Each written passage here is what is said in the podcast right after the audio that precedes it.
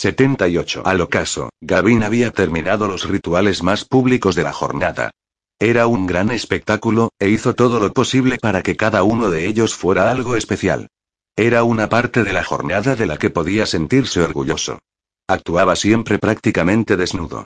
Los colores estallaban y se perseguían por su cuerpo, salían de él y daban la impresión de volver a zambullirse en su interior. Emplear tanta magia después de la batalla del día anterior era un poco doloroso, pero en ese sentido no estaba dispuesto a hacer la menor concesión. Antes de lo esperado, sin embargo, se terminó, y todos se retiraron a sus respectivas fiestas. Estas durarían toda la noche. El día del sol se extendía hasta el próximo amanecer. Las fiestas de los que iban a ser liberados comenzarían cuando fuera noche cerrada. Gavin estaba sentado en la pequeña capilla de la fortaleza. Disponía de unos minutos a solas, supuestamente para rezar. Hubo un tiempo en que así era. Ya no. Si Orolam existía realmente, estaría ocupado, o dormido, o distraído, o cagando. Decían que el tiempo era distinto para Orolam. Eso explicaría por qué llevaba haciendo lo que fuera que estuviese haciendo durante toda la vida de Gavin. Sintió una opresión en el pecho. Le costaba respirar. La capilla era demasiado pequeña, demasiado oscura. Lo empapaba un sudor frío y viscoso. Cerró los ojos. Échale huevos, Gavin. Puedes conseguirlo. Lo has hecho antes. Esto es por ellos. Esto es una mentira. Todo es una mentira. Sigue siendo mejor que la alternativa. Respira. Esto no es por ti. ¿Quieres salir ahí fuera y decirles a todos los trazadores que están esperándote que sus vidas enteras han sido una farsa? ¿Que su servicio no sirve de nada? ¿Que Orolam no ve su sacrificio? Que lo que han hecho, lo que han sacrificado, no tiene ninguna importancia. Todo el mundo muere, Gavin, no prives de su significado a estas personas. No hagas que piensen que no tienen el menor valor. Que su sacrificio es estéril. Que la vida no tiene sentido. Era el mismo debate que mantenía consigo mismo todos los años.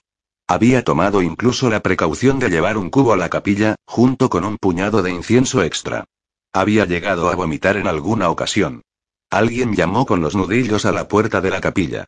Lord Prisma, ya es la hora. No vendaron los ojos aquí para la noche siguiente. En vez de eso le pusieron unas gafas tintadas, se las anudaron detrás de la cabeza, apretándolas contra sus ojos, y le arrancaron las mangas de la camisa. Así le resultaría difícil trazar, y quienes lo rodeaban se enterarían con tiempo de sobra si lo intentaba. Parece que quieren que veamos algo, dijo Carris mientras los guardias, hombres espejo y trazadores, los sacaban a empujones de la carreta que habían compartido. Los condujeron a un perímetro de seguridad alejado de las tiendas. Estaba curiosamente aislado del resto del campamento, del que lo separaba una generosa distancia. El perímetro en sí consistía en una simple cuerda tendida entre postes clavados de cualquier manera en el suelo, pero era enorme, y nadie del campamento se acercaba siquiera a intentar traspasar el círculo. En su interior, empequeñecida por las dimensiones del perímetro, había un grupo de personas congregadas ante una platier. El sol se había puesto ya, pero la oscuridad aún no era absoluta. No quieren que nadie escuche lo que dicen, murmuró Carris. Para que veas si están chiflados. Van a arengar a las tropas con alguna idiotez que haría reír a cualquier normalo. ¿Normalo? Ah, alguien que no podía trazar. Espera, eso significaba, mientras se aproximaban, Kim vio que sus sospechas eran acertadas. Hasta el último de los presentes allí era un trazador. Debían de haberse dado cita 800 o 1000. Por Orolam exhaló Carris. Aquí debe de haber 500 trazadores. Vale, no sé contar, ¿qué pasa? Pero incluso la bravuconería de Kip se desvaneció mientras se acercaban. Sus escoltas los empujaron contra la multitud y la primera persona que se apartó de su camino los miró con unos ojos verdes enloquecidos. Sus halos fragmentados formaban serpientes esmeraldas que reptaban por la esclerótica. Kip se sintió como si estuviera paseando por un zoológico. Era como si todo el mundo con la piel lo suficientemente clara como para que se notara la tuviese teñida de luxina.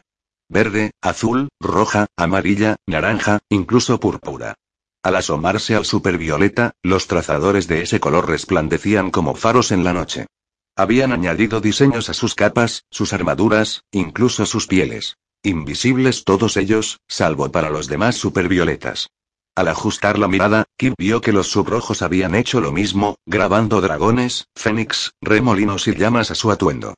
Los azules exhibían pinchos que se curvaban como astas de carnero, o cuchillas acopladas a los antebrazos. Se cruzaron con un naranja.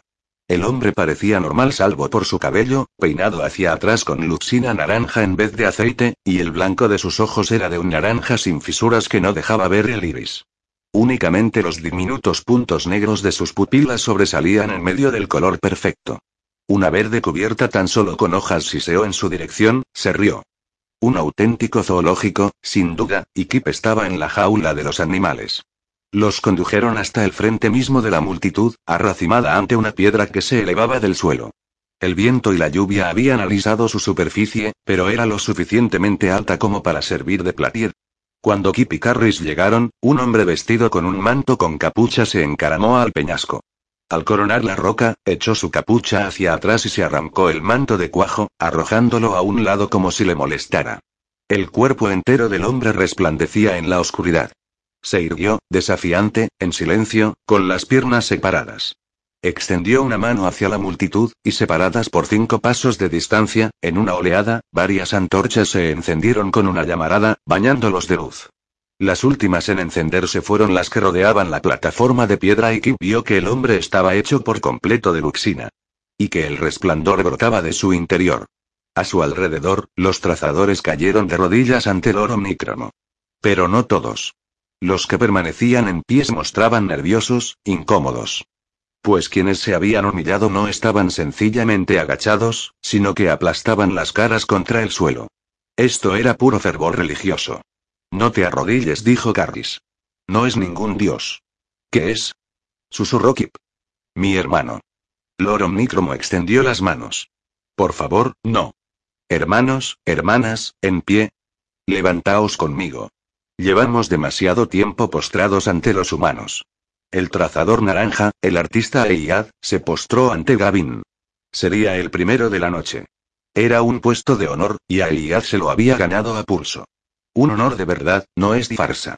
Pero no había otra salida. Nunca la había. Gavin se adelantó. En pie, hijo mío, dijo. Por lo general, cuando llamaba hijos a los trazadores, se sentía sardónico. Pero Aiyad era un niño, o cuando menos, apenas un hombre. Aiyad se incorporó. Miró a Gavin a los ojos, antes de agachar rápidamente la cabeza. Si tienes algo que decir, ahora es el momento adecuado. Algunos trazadores sentían la necesidad de confesar sus pecados o sus secretos. Algunos querían solicitar algo. Otros, solo expresar su frustración, sus temores, sus dudas. Dependiendo del número de trazadores a liberar antes del amanecer, todos los años Gavin dedicaba a cada trazador tanto tiempo como le era posible. Os he fallado, Lord Prisma dijo a Eiad. He fallado a mi familia. Siempre lamentaron que yo fuera el hijo que podría haber aspirado a la gloria. En vez de eso, soy un despojo. Un adicto. Orolam me otorgó su don y no he sabido controlarlo. Por sus mejillas rodaban unas lágrimas cargadas de amargura. Aún se resistía a mirar a Gavin a los ojos. Mírame, dijo Gavin. Tomó el rostro del joven entre las manos. Te uniste a mí en la mayor empresa que jamás haya acometido. Conseguiste aquello de lo que yo, el prisma, era incapaz. Todo aquel que ha presenciado una puesta de sol sabe que Orolán valora la belleza. Convertiste esa muralla en algo tan hermoso y terrible como el mismísimo Orolán. Lo que hiciste perdurará mil años. Pero perdimos. Perdimos, reconoció Gavin. El fallo fue mío, no tuyo. Los reinos surgen y desaparecen de la faz de la tierra, pero esa muralla protegerá a miles de almas aún por nacer. Y servirá de inspiración a otros cientos de miles.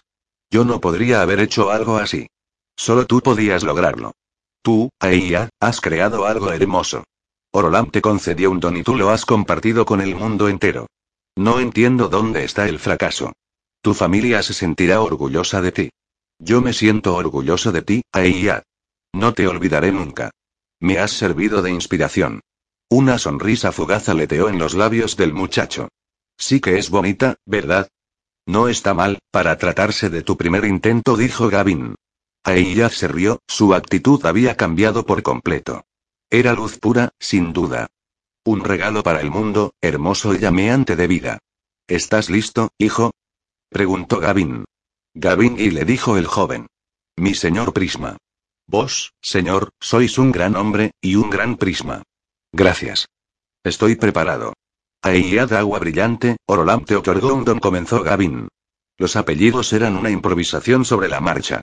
En Paria, los únicos que recibían dos nombres eran las personas importantes, y a veces sus hijos. Cuando vio las lágrimas que afloraban a los ojos de Aiyag mientras respiraba hondo, con el pecho henchido de orgullo, Gavin supo que había dicho las palabras exactas. Y has dominado bien el don que te otorgó. Ha llegado el momento de que sueltes tu carga, Aiyad agua brillante. Has dado lo mejor de ti. Tu servicio no caerá en el olvido, pero a partir de ahora tus errores serán eliminados, olvidados, borrados. Bien hecho, mi siervo leal. Has cumplido el pacto.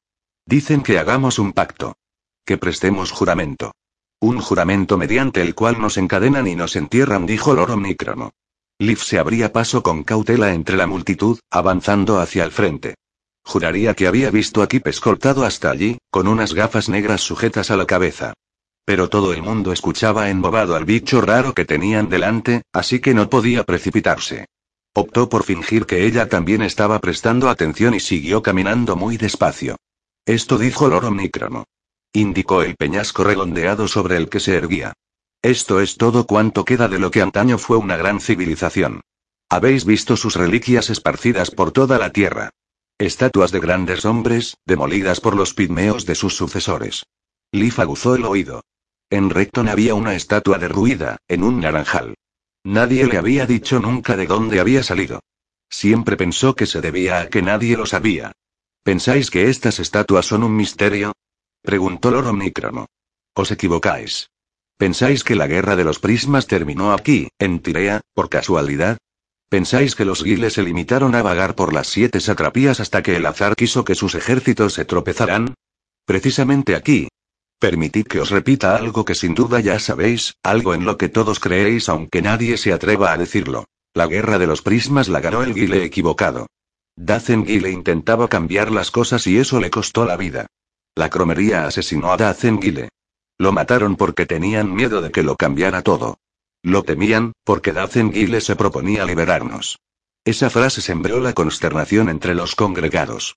Todos sabían qué día era, y que el prisma estaba en Garriston, a menos de una legua de distancia, celebrando la liberación esa misma noche.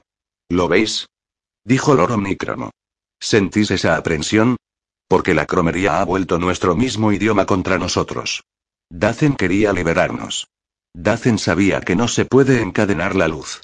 No se puede encadenar la luz, repitieron algunos de los trazadores, casi como si de un estribillo religioso se tratara. Liberación, lo llaman. Soltad vuestra carga, dice el prisma. Os concedo la absolución y la libertad, dice. Pero ¿sabéis qué es lo que nos da en realidad? Lo sabéis. Te concedo la absolución, dijo Gavin, con el corazón en un puño mientras Aiyad se arrodillaba a sus pies, con la mirada vuelta hacia arriba y la mano derecha en el muslo de Gavin. Te concedo la libertad. Que Orolam te bendiga y te acoja en su seno. Desenvainó el cuchillo y lo enterró en el pecho de Aiyad. Justo en el corazón. Retiró la hoja. Una puñalada perfecta. Por otra parte, había practicado un montón. No miró la herida, no vio cómo la sangre se extendía por la camisa de Aiyad. Sostuvo la mirada del muchacho mientras la vida abandonaba sus ojos.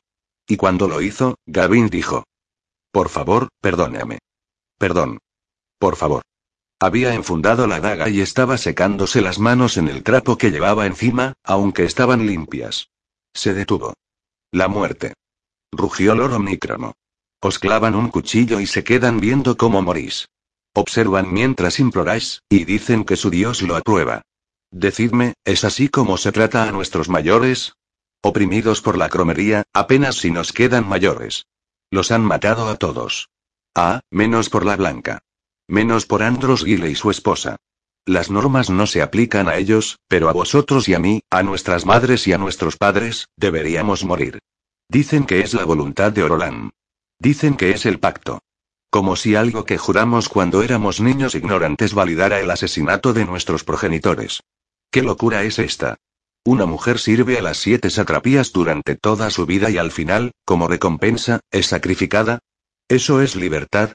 ¿Eso es lo que llaman liberación? Liv divisó a Kip, pero ya no estaba abriéndose paso hacia él. Vosotros sabéis que está mal. Yo sé que está mal. Ellos saben que está mal. Por eso se refieren a ello únicamente con murmuraciones y eufemismos. No es justo. No es ninguna liberación, no nos engañemos, es un asesinato. Y después ni siquiera tienen la decencia de devolver el cadáver a su familia. En vez de eso, lo utilizan en algún tipo de ritual arcano. ¿Eso es por lo que lucharon nuestros padres? ¿Es eso justo? La cromería corrompe todo cuanto toca. Además, ¿creéis que todos los que son liberados se presentan voluntarios? Lord Omnicromo se rió, desdeñoso. Mientras los guardias negros sacaban el cuerpo de Ailla de la sala, con cuidado de no derramar ni una gota de sangre, alguien llamó a la puerta con los nudillos. Un solo golpe, seguido del silencio. Gavin tardó un momento en caer en la cuenta. Bas el simple nunca había entendido realmente el concepto de llamar a la puerta. Adelante, Bas dijo Gavin. Niños e idiotas. Estas son mis víctimas. Me baño en la sangre de los inocentes. El hombre entró en la habitación. Vestido con sus mejores galas, se mostraba incluso apuesto. Al contrario de lo que ocurría con otros simplones que Gavin había conocido, las facciones de Bass no delataban su condición. Perdón por saltarme el turno, Lord Prisma. Tengo una pregunta y no quería interrumpir mi liberación para hacerla. Que estuviera interrumpiendo la liberación de alguien más para formular su pregunta ni siquiera se le había pasado por la cabeza, naturalmente. Por favor, adelante, dijo Gavin. Oía a Evie Grass hablando de la muralla de agua brillante. Evie es una vítroma amarilla y verde. Es del bosque de sangre, aunque no me parece que dé ningún miedo. Mi madre me decía que todos los que tienen el pelo rojo pueden envolverte en llamas con solo mirarte, pero Evie no es así. Gavin conocía bien a Evie. Pese a no ser excepcionalmente brillante, poseía una intuición portentosa, aunque rara vez confiaba en sus propias posibilidades. Así era, al menos, hacía años. Evie una vez me salvó de una embestida, ¿qué te dijo, Vas? preguntó Gavin. No me dijo nada, solo me salvó. Me parece que gritó algo. No estoy seguro, ¿qué dijo Evie acerca de la muralla de agua brillante? No me gustan las interrupciones, Lord Prisma. Me ponen nervioso. Gavin reprimió su impaciencia.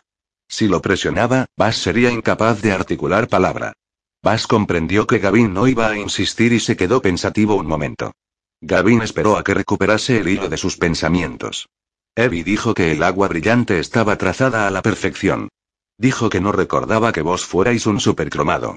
Yo no puedo ver las diferencias de color, claro, pero me extrañaría que mintiera, y Gavin Gile no era un supercromado. Su hermano Dacen sí. Y sois más alto que Gavin. Se ponía unas botas especiales para parecer más alto, pero Dacen era más alto que él cuando cumplió los 13 años. Recuerdo aquel día. Hacía sol. Mi abuela decía que Orolam siempre sonreía a los guile. Llevaba puesto el abrigo azul, Gavin no estaba escuchándolo. Se sentía como si el suelo se hubiera desvanecido bajo sus pies. Sabía que ese momento llegaría tarde o temprano. Llevaba 16 años esperándolo. Había asistido a las primeras reuniones como Gavin esperando que alguien, cualquiera, lo apuntara con el dedo y gritara. Farsante. Impostor. Otros lo habían averiguado antes, pero siempre había podido silenciarlos. No podía desacreditar a Bass. Ese hombre era inmune a las corrientes políticas, todo el mundo lo sabía. Y si alguien le preguntaba, Bass señalaría un centenar de diferencias entre Gavin y Dacen. Cuando terminara de hablar, la máscara de Gavin se habría hecho añicos. Sin embargo, había acudido solo. Precisamente esa noche. Entonces, mi pregunta era, mi pregunta era, ¿por qué mientes, Dacen? ¿Por qué finges ser Gavin? Dacen es malo. Mata a la gente. Mató a los Roble Blanco. A todos. Cuentan que recorrió su mansión cuarto por cuarto, asesinando incluso a los sirvientes, y que después lo incendió todo para ocultar sus crímenes. Los niños estaban encerrados en el sótano. Descubrieron sus cadáveres amontonados. Abrazados unos a otros. Estuve allí. Los vi. Bass se interrumpió, visiblemente absorto en aquella antigua imagen. Su memoria perfecta se habría encargado de que fuera sumamente vívida. Prometía aquellos cuerpitos calcinados que mataría a Dazen y le concluyó Bass. Sobrevino a Gavin un temor primigenio, como el dolor de los latigazos de un antiguo amo. Bass era un policromo verde, azul y supervioleta. Los colores moldeaban a todos los trazadores con el paso del tiempo. Solo la espontaneidad del verde conseguiría que el antiguamente obsesionado con el orden Bass se saltara su turno. Pero la precisión del azul le urgía a averiguar la verdad, a descubrir cómo encajaban todas las piezas. Vas, voy a contarte algo que solo sabe otra persona en todo el mundo. Voy a responder a tu pregunta. Te lo mereces. Bajó la voz. Cuando tenía 16 años, tuve una, una visión. Una epifanía. Estaba ante una presencia. Lo sentía en la cara. Sabía que era algo santo, y estaba asustado, ¿Orolam en persona? Preguntó Bas. Parecía escéptico. Mi madre decía que las personas que aseguran hablar por boca de Orolam generalmente mienten. Y Dacen es un embustero. Su voz se tornó estridente al final. Lo que menos necesitaba Gavin era que Vas empezara a proclamar el nombre de Dacen a gritos. ¿Quieres escuchar mi respuesta o no? Preguntó con aspereza. Vas titubeó. Sí, pero no, Gavin le apuñaló el corazón. Los ojos de Vas se abrieron de par en par. Se aferró a los brazos de Gavin. Gavin extrajo la daga. Con extraordinaria frialdad, Gavin declaró. Has dado lo mejor de ti, Vas. Tu servicio no caerá en el olvido. Tus errores serán olvidados, borrados. Te concedo la absolución. Te concedo la libertad. Cuando pronunció la palabra absolución, Bas ya estaba muerto. Con cuidado, Gavin lo depositó en el suelo. Se dirigió a la puerta de servicio y llamó con los nudillos. Los guardias negros entraron y se llevaron el cadáver, y así de fácil Gavin cometió un asesinato sin despertar las sospechas de nadie. 79. El tipo era un embustero. Kip no sabía exactamente qué era mentira y qué era verdad, pero Loro Omnicromo era la mano derecha del rey Garadul. Habían arrasado su aldea. Sin motivo. Si el asesinato no significaba nada para ellos, ¿qué significaría una mentira? Sin embargo, sus palabras contenían un ápice de veracidad, como ocurre con las mejores mentiras. El pacto significaba realmente eso. No era de extrañar que lo mencionaran siempre a hurtadillas, en voz baja. Envejecías, rompías el halo, te convertías en un perro rabioso. Tenían que sacrificarte. Kib recordaba cuando un mapache mordió al perro de Corban y este empezó a echar espuma por la boca. Corban, la alcaldesa y unos cuantos hombres más cargaron sus mosquetes y salieron en su busca. Corban le voló la cabeza personalmente. Después ocultó el rostro y todo el mundo fingió no ver sus lágrimas. No hacía ni un año que aún mencionaba a su perro, pero cuando lo hacía nunca hablaba de su locura, de cómo había tenido que matarlo. Esto era lo mismo. Nadie hablaba de la liberación porque nadie quería deshonrar a los difuntos. Kip era un tipo excelente, hasta que perdió la cabeza y empezó a matar a sus amigos. Hasta que tuvimos que abatirlo, ¿vale? Era una verdad desagradable. Pero eso no la convertía en una mentira. Antes bien, probablemente contribuía a adoptarla de veracidad. Pero en esa muchedumbre no había nadie dispuesto a aceptarlo. Querían culpar a alguien de la muerte de sus progenitores. No querían ser los siguientes en morir. Podían envolverlo en monsergas litúrgicas cuanto les diera la gana, pero Kip había visto lo que había detrás del telón. Estos seres eran asesinos. Gavin era un buen hombre. Un gran hombre, un gigante rodeado de enanos. Tenía que hacer cosas desagradables, ¿y qué? Los grandes hombres debían tomar decisiones difíciles para que los demás pudieran sobrevivir. Hacía cumplir el pacto, ¿y qué? Todo el mundo juraba cumplirlo. Todo el mundo entendía el juramento. No existía ningún misterio, ni trampa ni cartón. Hacían un pacto, y no tenían nada en contra de él hasta que les tocaba pagar el precio. Estos seres eran unos cobardes, perjuros, escoria. Tengo que largarme de aquí. Se giró y vio a la última persona con la que esperaba encontrarse.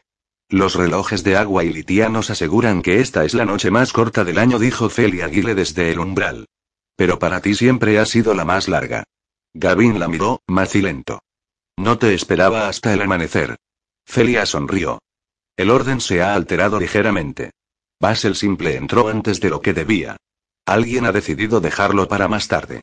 Encogió los hombros. ¿Dejarlo para más tarde? De modo que lo sabían. Todo se está haciendo pedazos. Quizá fuera mejor así.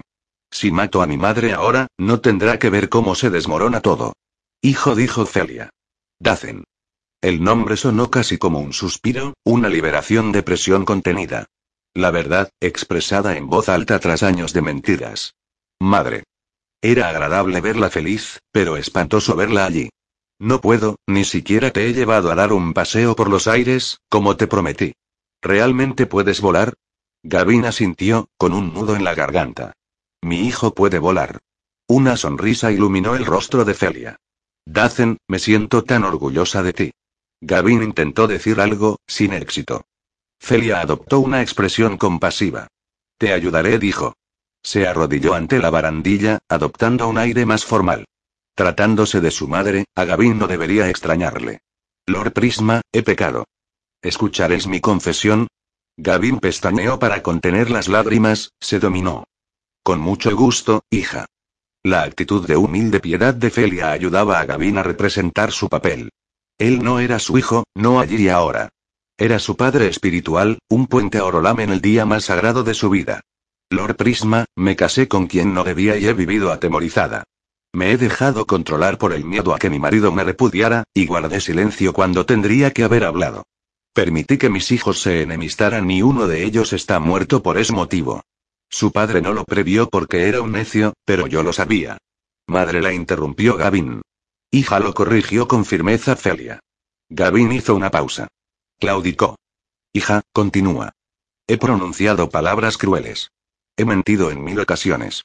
No me he preocupado por el bienestar de mis esclavos, habló durante cinco minutos, sin omitir nada, franca y tajante, sucinta en sus declaraciones no por ella, sino por Gavin, que debía confesar a muchos más esa noche. Era surrealista. En los últimos 16 años, Gavin había escuchado declaraciones impactantes y contemplado el reverso oscuro de personas que gozaban de una reputación intachable, pero oír a su madre reconocer que había golpeado a una esclava inocente, enfurecida, minutos después de encontrar a Andros en la cama con otra mujer, era desgarrador. Desconcertante. Escuchar la confesión de su madre era como verla desnuda. Y he matado, tres veces. Por mi hijo. Ya he perdido dos. No podía tolerar la idea de perder también al último, dijo. A Gavin le costaba creer lo que estaba escuchando. Por orden mía, un guardia negro de quien sospechaba fue reasignado a un puesto peligroso durante la rebelión de los acantilados rojos, donde sabía que moriría. Una vez envié piratas tras el barco en que Derban y Malargos regresaba a su hogar tras llevar años perdido en las espesuras de Tirea. Aseguraba haber estado más cerca que nadie de la conflagración de la roca hendida y haber visto cosas que nadie más conocía. Intenté sobornarlo, pero se escapó. En otra ocasión, contraté los servicios de un asesino durante las conspiraciones de la espina, utilizando una batalla ajena para encubrir la muerte de alguien que se disponía a chantajear a mi hijo. Gavin no tenía palabras. Durante el primer año de su mascarada había matado a tres personas para proteger su identidad y exiliado a una docena. Dos más al séptimo año. No asesinaba a nadie a sangre fría desde, Astabas. Sabía que su madre había velado por él, pero siempre había pensado que lo hacía transmitiéndole la información que llegaba a sus oídos.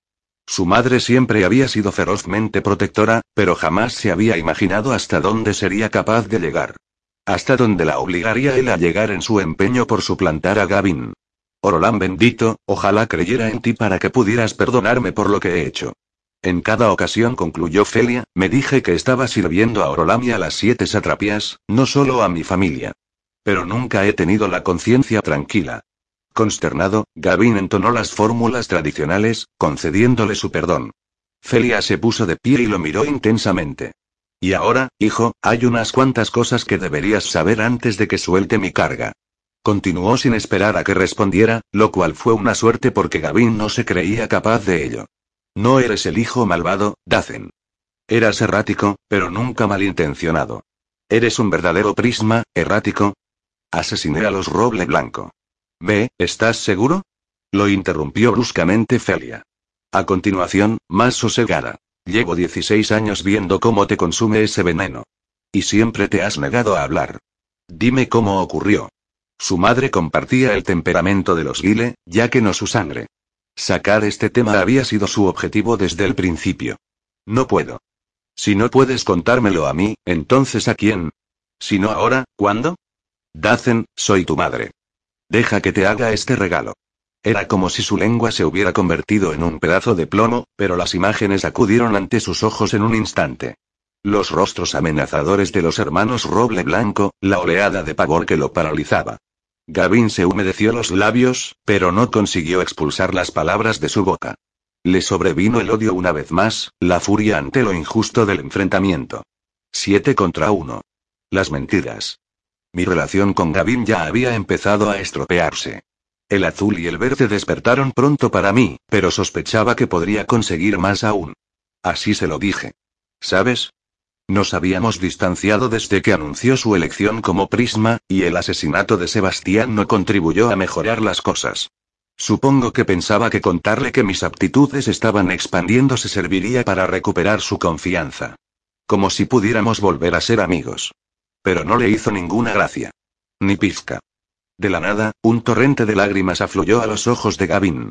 Extrañaba tanto a su hermano que le desgarraba el alma. Ahora comprendo lo amenazador que debía de ser para alguien tan joven perder lo único que le hacía especial. Entonces no me di cuenta. Un día después de que le contara que era un policromo y que apremiaba a padre para que lo prometiera con Carris. No me esperaba una traición tan miserable. El amor de Carris era lo único que me hacía especial. Hubo de transcurrir algún tiempo antes de que viera la simetría que entrañaba todo aquello.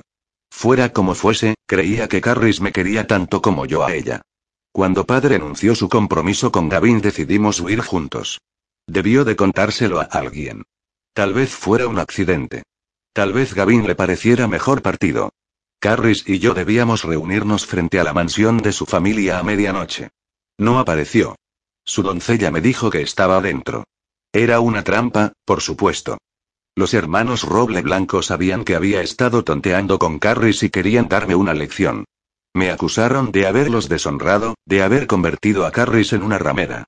Lo apresaron en cuanto puso un pie en la casa. Los siete hermanos. Le arrancaron la capa, las gafas y la espada. Aún recordaba el enorme patio cerrado, los criados asomados a puertas y ventanas. Una hoguera impresionante ardía en medio. Había luz en abundancia, pero no para un bicromo de verde y azul despojado de sus lentes. Empezaron a golpearme. Habían estado bebiendo. Varios de ellos estaban trazando rojo. Se les fue de las manos. Creía, aún lo creo, que iban a matarme. Conseguí zafarme una vez, pero la puerta con la que me tropecé estaba cerrada con cadenas. ¿Ellos pusieron las cadenas a las puertas? Preguntó Feli Aguile. La historia contaba que Dacen era el responsable de aquello. Que lo había hecho empujado por la crueldad. El padre de Carris conocía la verdad, pero no había hecho nada por desmentir los rumores. No querían que saliera, ni que los soldados del exterior se entrometieran antes de que ellos hubiesen terminado. Gavin guardó silencio. Miró de soslayo a su madre. El rostro de Felia era todo ternura. Gavin apartó la mirada. Aquella noche dividí la luz por primera vez en mi vida. La sensación era, asombrosa. Pensaba que podría ser un policromo del supervioleta al amarillo, pero aquella noche utilicé el rojo. En abundancia. Quizá no estaba preparado para resistir los efectos que surte el rojo en uno cuando está furioso. Recordaba la sorpresa que se reflejó en sus facciones cuando empezó a trazar. Sabían que era verde y azul. Sabían que lo que estaba haciendo era imposible. Cada generación producía un solo prisma. Imágenes de bolas de fuego proyectadas desde sus manos ensangrentadas, del cráneo de Colos Roble Blanco humeando mientras él aún seguía en pie, de los guardias de la familia masacrados por docenas, descuartizados, la sangre que lo bañaba todo. Maté a los hermanos y a todos los guardias de los Roble Blanco. Las llamas se extendían por todas partes. La puerta principal se desplomó mientras la cruzaba. Los gritos resonaban en mis oídos. Una vez en la calle, tambaleándose, sintiéndose vacío y entumecido, intentó encontrar un caballo. Había una doncella en la puerta de servicio. La mujer que me había conducido a la emboscada. Asomaba a los barrotes, me imploró que la abriera. Era la misma puerta que me había impedido escapar antes. El candado de las cadenas estaba en la parte de dentro, pero ella no tenía la llave. Le dije que podía arder en el infierno y me fui. No me di cuenta, ni siquiera se me pasó por la cabeza que todas las demás puertas también podrían estar aseguradas con cadenas. Solo quería marcharme de allí. Supongo que nadie encontró las llaves a tiempo. En un arrebato de crueldad caprichosa, condené a morir a cien inocentes. Como si la muerte de los culpables fuera preferible a la vida de aquellos. Curiosamente, podía llorar por el distanciamiento con su hermano, pero no le quedaba nada dentro para aquellas víctimas inocentes. Esclavos y criados que no estaban vinculados a los roble blanco por voluntad propia. Niños. Era demasiado monstruoso. Y la mayoría de los hombres que se unieron a Dacen en la guerra más tarde ni siquiera le habían preguntado por lo ocurrido aquella noche. No les importaba combatir por alguien al que creían culpable de haber incendiado una mansión entera repleta de gente, porque eso significaba que era indestructible. ¿Cómo los despreciaba? Su madre acudió a su lado y lo abrazó. Ahora, en silencio, Gavin lloró. Quizá por aquellos muertos. Quizá egoístamente, porque iba a perderla. Dacen, no me corresponde a mí absolverte por lo que sucedió aquella noche, ni por lo que ocurra durante esta guerra en la que aún estás embarcado. Pero te perdono en la medida de mis posibilidades. No eres ningún monstruo. Eres un auténtico prisma, y te quiero. Estaba temblando, tenía las mejillas surcadas de lágrimas, pero resplandecía. Besó a Gavin en los labios, algo que no había vuelto a hacer desde que él era un muchacho. Me siento orgullosa de ti, Dacen. De ser tu madre, dijo. Sebastián también estaría orgulloso. Gavin la abrazó con fuerza, llorando. No existía la absolución para él. Sebastián estaba muerto, y su otro hermano se pudría en el infierno que Gavin había creado a su medida. Celia jamás le hubiera perdonado algo así. Pero Gavin lloró, y su madre continuó abrazándolo, consolándolo como si volviera a ser un niño pequeño. Al cabo, demasiado pronto, lo apartó de sí. Ha llegado el momento, dijo. Respiró hondo. ¿Es, es aceptable que trace una última vez? Han pasado muchos años. Por supuesto, dijo Gavin, intentando recuperar la compostura. Señaló el panel naranja que había en la pared. Celia absorbió la luxina. Se estremeció. Suspiró. Es lo que se siente al estar vivo, ¿verdad? Se arrodilló grácilmente. Recuerda mis palabras, dijo. Siempre le prometió Gavin. Ni siquiera él creía en sus palabras. No te preocupes. Creerás algún día. Gavin parpadeó varias veces seguidas.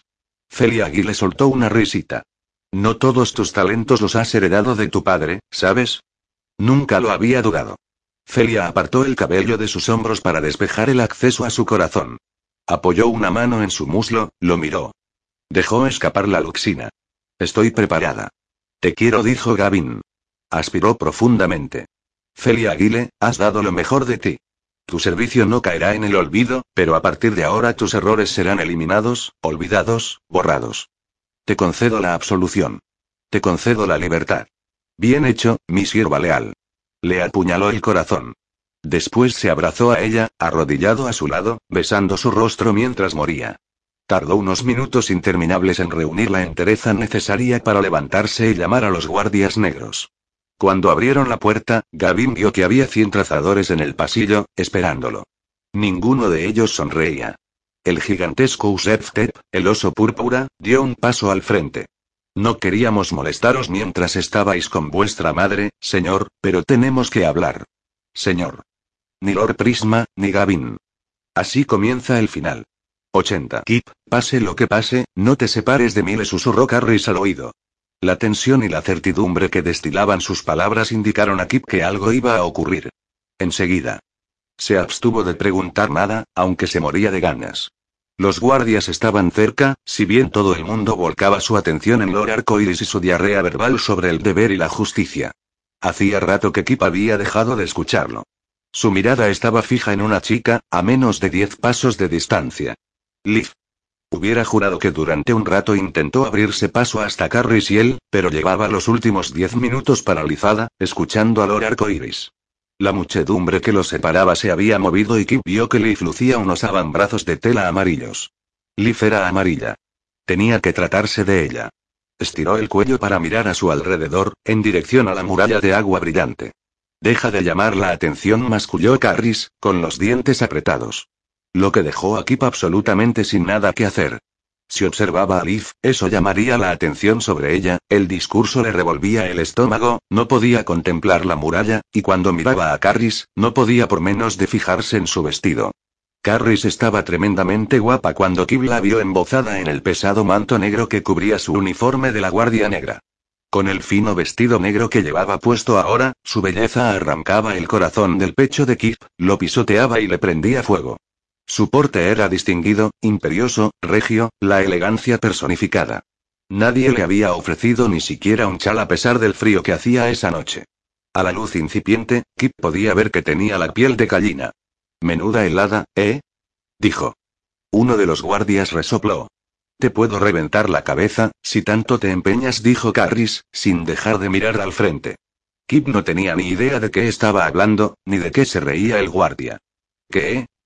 Bajó la mirada al gusto de Carris. Sus pezones se definían nítidamente contra la fina seda. Kip se quedó boquiabierto mientras Carris giraba la cabeza y lo descubría embobado. Kip. Las gafas oscuras no te dan permiso para recrearte. ¿Se quiere abrir la tierra y tragarme de una vez? Carris pensaba que estaba bromeando con sus, ay, Orolan. Era el imbécil más grande de la historia. El discurso concluyó sin que sucediera nada extraordinario. Kip miró cuidadosamente de reojo a Carris. Esta había girado el rostro hacia el este, donde el firmamento clareaba ya. Está esperando a que despunte el alba, susurró Carris mientras los guardias les indicaban a empujones que empezarán a caminar. Prepárate. ¿Quién? Silencio. Dijo el hombre espejo situado a la izquierda de Kip. Le pegó un golpe con la culata del mosquete. Ah, con que puedo hacer chistes impertinentes por accidente, pero cuando solo intento escapar vas y te enfadas. Al principio, Kip no podía ver muy bien a dónde se dirigían en medio del inmenso gentío. Gradualmente, sin embargo, vio que los trazadores estaban uniéndose a un grupo mucho más numeroso arengado por el rey Garadul. Kip perdió de vista a Leaf enseguida. Las gafas oscuras que llevaba puestas lo cegaban casi por completo. Podía ver por los márgenes si se esforzaba, pero así era imposible escudriñar la multitud. Y llevaba las manos atadas a la espalda, otro problema que tampoco podía solucionar. Decenas de miles de soldados rodeaban al rey Garadul. El hombre estaba agitando los brazos, gritando, pero Kip únicamente pudo escuchar algunos fragmentos de su discurso mientras los trazadores se sumaban a la periferia del grupo. Purificar la ciudad, recuperar lo que nos ha sido robado, castigar, sonaba bastante siniestro. De nuevo, Kip parecía ser el único que no estaba pendiente de cada palabra, así que cuando salió el sol, acariciando primero la muralla de agua brillante tras ellos porque era más alta que la llanura a sus pies, detectó movimiento en las almenas. No podía ver bien entre la montura de las gafas, pero las formas de cinco hombres, una cuadrilla de artilleros, se convirtieron en tres, después en dos con un movimiento brusco, y al final en uno solo. El cañón situado en lo alto de la muralla apuntaba en una trayectoria elevada hacia Garriston, pero el hombre que lo operaba estaba inclinando el ángulo cada vez más hacia abajo. Una chispa fugaz. ¡Bum! El cañón escupió un fogonazo. Kip no vio caer el proyectil, pero lo sintió. Fue como si la Tierra hubiera dado un salto. Por un momento, nadie reaccionó, pensando que debía tratarse de un error. Alaridos de miedo y dolor. Carris chocó con él, tirándolo al suelo. Kip se golpeó la cabeza al caer, por lo que al principio pensó que la segunda explosión solo se había producido en su imaginación. Botes de metralla. exclamó Carris. Mierda. Tenemos que huir. Puño de hierro está apuntando a esa carreta. ¿Carreta? Puño de hierro, ¿Por qué iba a disparar puño de hierro contra ellos? Kip no podía dejar de parpadear. Algo extraño ocurría con su vista, ah. El impacto de su cabeza contra el suelo había arrancado una de las lentes negras de la montura. Coge esa lente y libérame las manos. Ladeó Carris. Ambos estaban tendidos en el suelo, maniatados. El cascabeleo del fuego de mosquete inundaba el aire. Uno de los hombres espejo quiso agarrar a Kip e intentó ponerlo de pie, aunque estaba tendida de espaldas, Carris proyectó el pie izquierdo contra él en vez de la rodilla del guardia. El hombre se tambaleó y, antes de que tocara el suelo, el pie derecho de Carris había salido disparado hacia arriba e inmediatamente de nuevo hacia abajo para estrellarle el talón en la garganta. Se produjo un crujido. Un surtidor de sangre atravesó el barbote que cubría la boca del moribundo. Kip no se podía creer lo que acababa de presenciar, pero Carris ya se había puesto en marcha. Se encaramó encima del hombre, tendiéndose sobre él cuán alta era. Con las manos aún a la espalda, desenvainó un palmo de la hoja del cuchillo que el guardia portaba en el cinto y cortó las cuerdas que le apresaban las muñecas. Alto. Chilló un hombre espejo, apuntando a la cabeza de Carris con el mosquete. Seguían oyéndose gritos por todas partes. Se había desatado el caos. Voces, disparos, los lamentos de los moribundos. Kib lanzó una patada contra la rodilla del hombre espejo, tal y como acababa de hacer Carris segundos antes. El hombre espejo lo vio venir y proyectó la culata del mosquete contra la pierna de Kip, y salió volando por los aires como si el mismísimo Orolam le hubiera pegado un revés. Una detonación, un rugido, una presión tan insoportable que la vista de Kip se nubló por unos instantes. Todos los que aún estaban de pie perdieron el equilibrio. Algo, Kip ni siquiera sabía de qué se trataba, sobrevoló sus cabezas como una exhalación. Debía de haber perdido unos segundos. Rodó de costado, intentó incorporarse, se cayó. Tenía las muñecas ensangrentadas, pero libres de ataduras. El aroma acre de la pólvora impregnaba el aire. Una lluvia de astillas tabaleó en el suelo. Cuando Kip intentó levantarse de nuevo, alguien le ayudó. A menos de 100 pasos de distancia, donde se encontraba antes la carreta de la pólvora, vio un cráter de más de 10 pasos de diámetro y al menos dos de profundidad. En un inmenso radio a su alrededor, solo había cadáveres.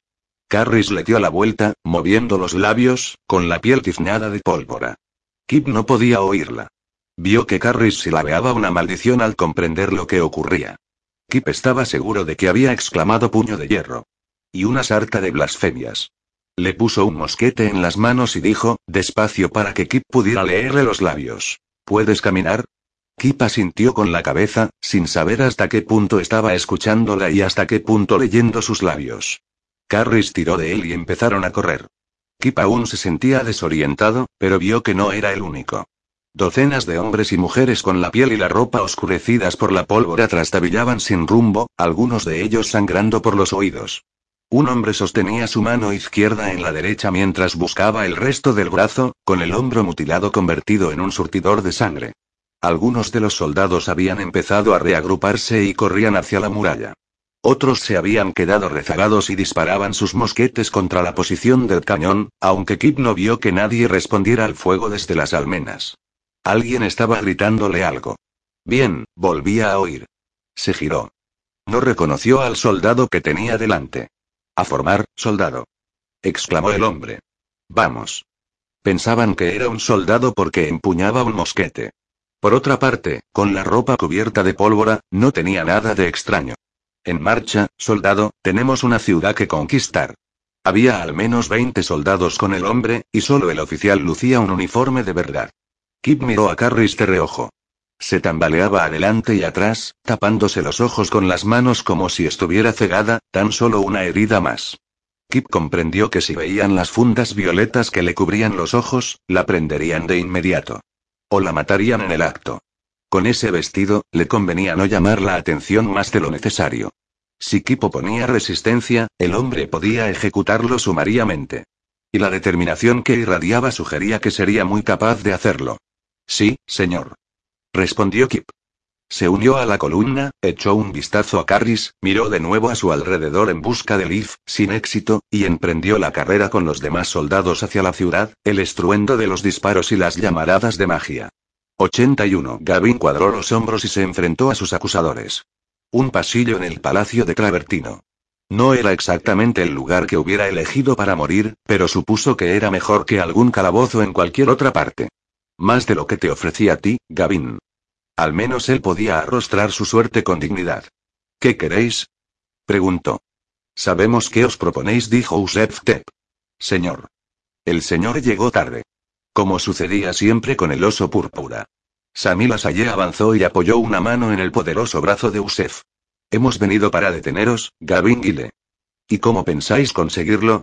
Ofreciéndonos voluntarios. ¿Eh?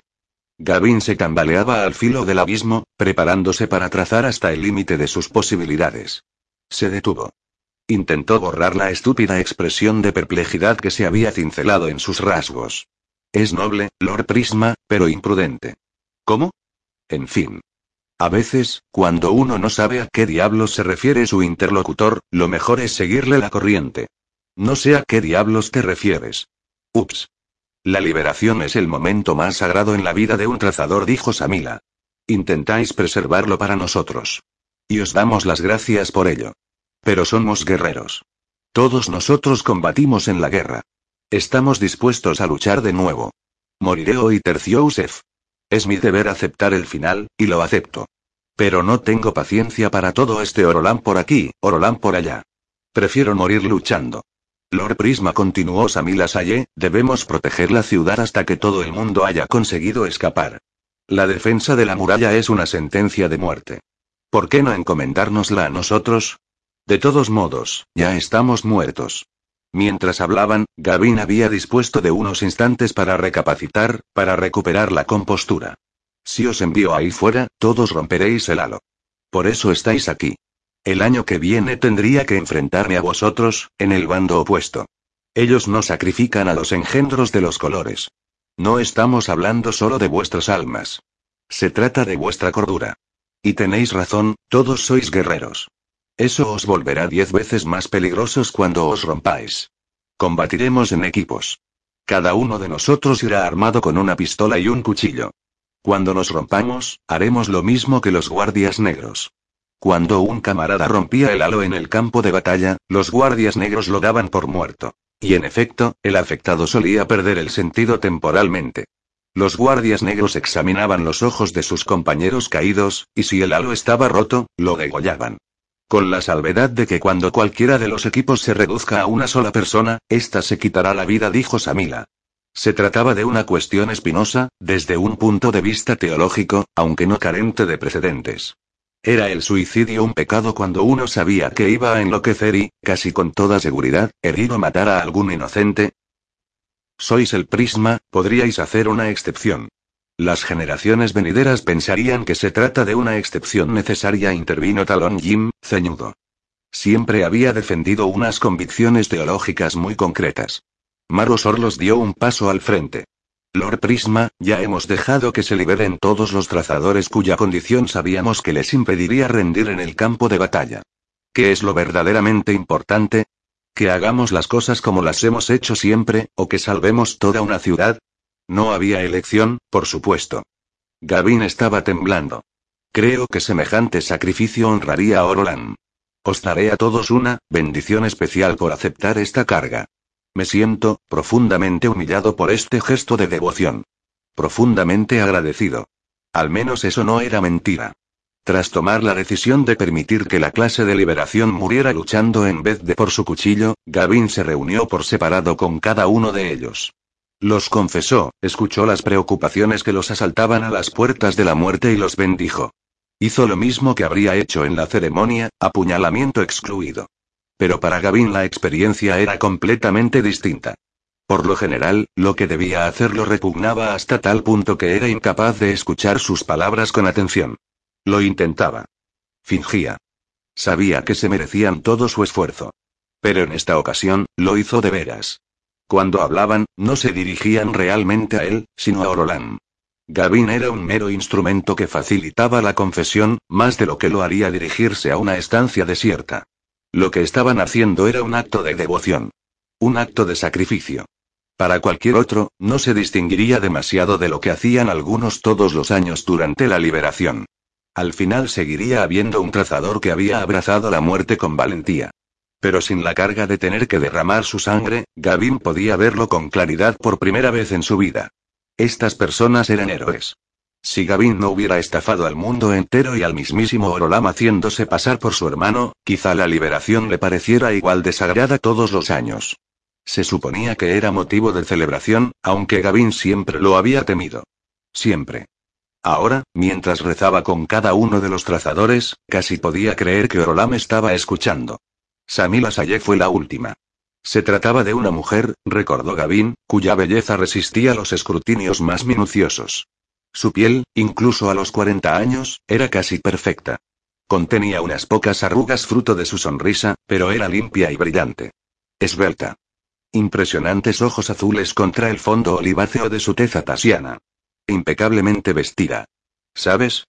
Tuve una aventura con tu hermano. Gavin se quedó paralizado. Sabía que él, Dacen, no había tenido ninguna aventura con Samila Saye, lo cual solo podía significar una cosa. Lo sabía. A veces los hombres pretenden que no ha sucedido nada entre sus antiguas amantes y ellos se apresuró a replicar Gavin. Sobre todo si se trató de un gran error. Samila se rió. A lo largo de los años, a menudo me he preguntado si eres tan bueno que nadie te ha descubierto, o si todos los que podrían haberte denunciado tenían motivos ocultos para no hacerlo. Lo miró fijamente, pero Gavin se obstinó en su silencio. Evie ha echado un vistazo a tu muralla, ¿sabes? No recuerdo que Gavin fuera un supercromado, dijo. No debería ser capaz de trazar un amarillo tan perfecto. ¿Y sabes qué más dijo? Que Orolam debía de haber bendecido tus esfuerzos. Que eso demostraba que estabas cumpliendo su voluntad. Y todo el mundo asintió con la cabeza. ¿Te lo puedes creer? Gavin sintió un escalofrío. Gavin habría construido una muralla que aguantaría un mes y fanfarronearía asegurando que resistiría eternamente.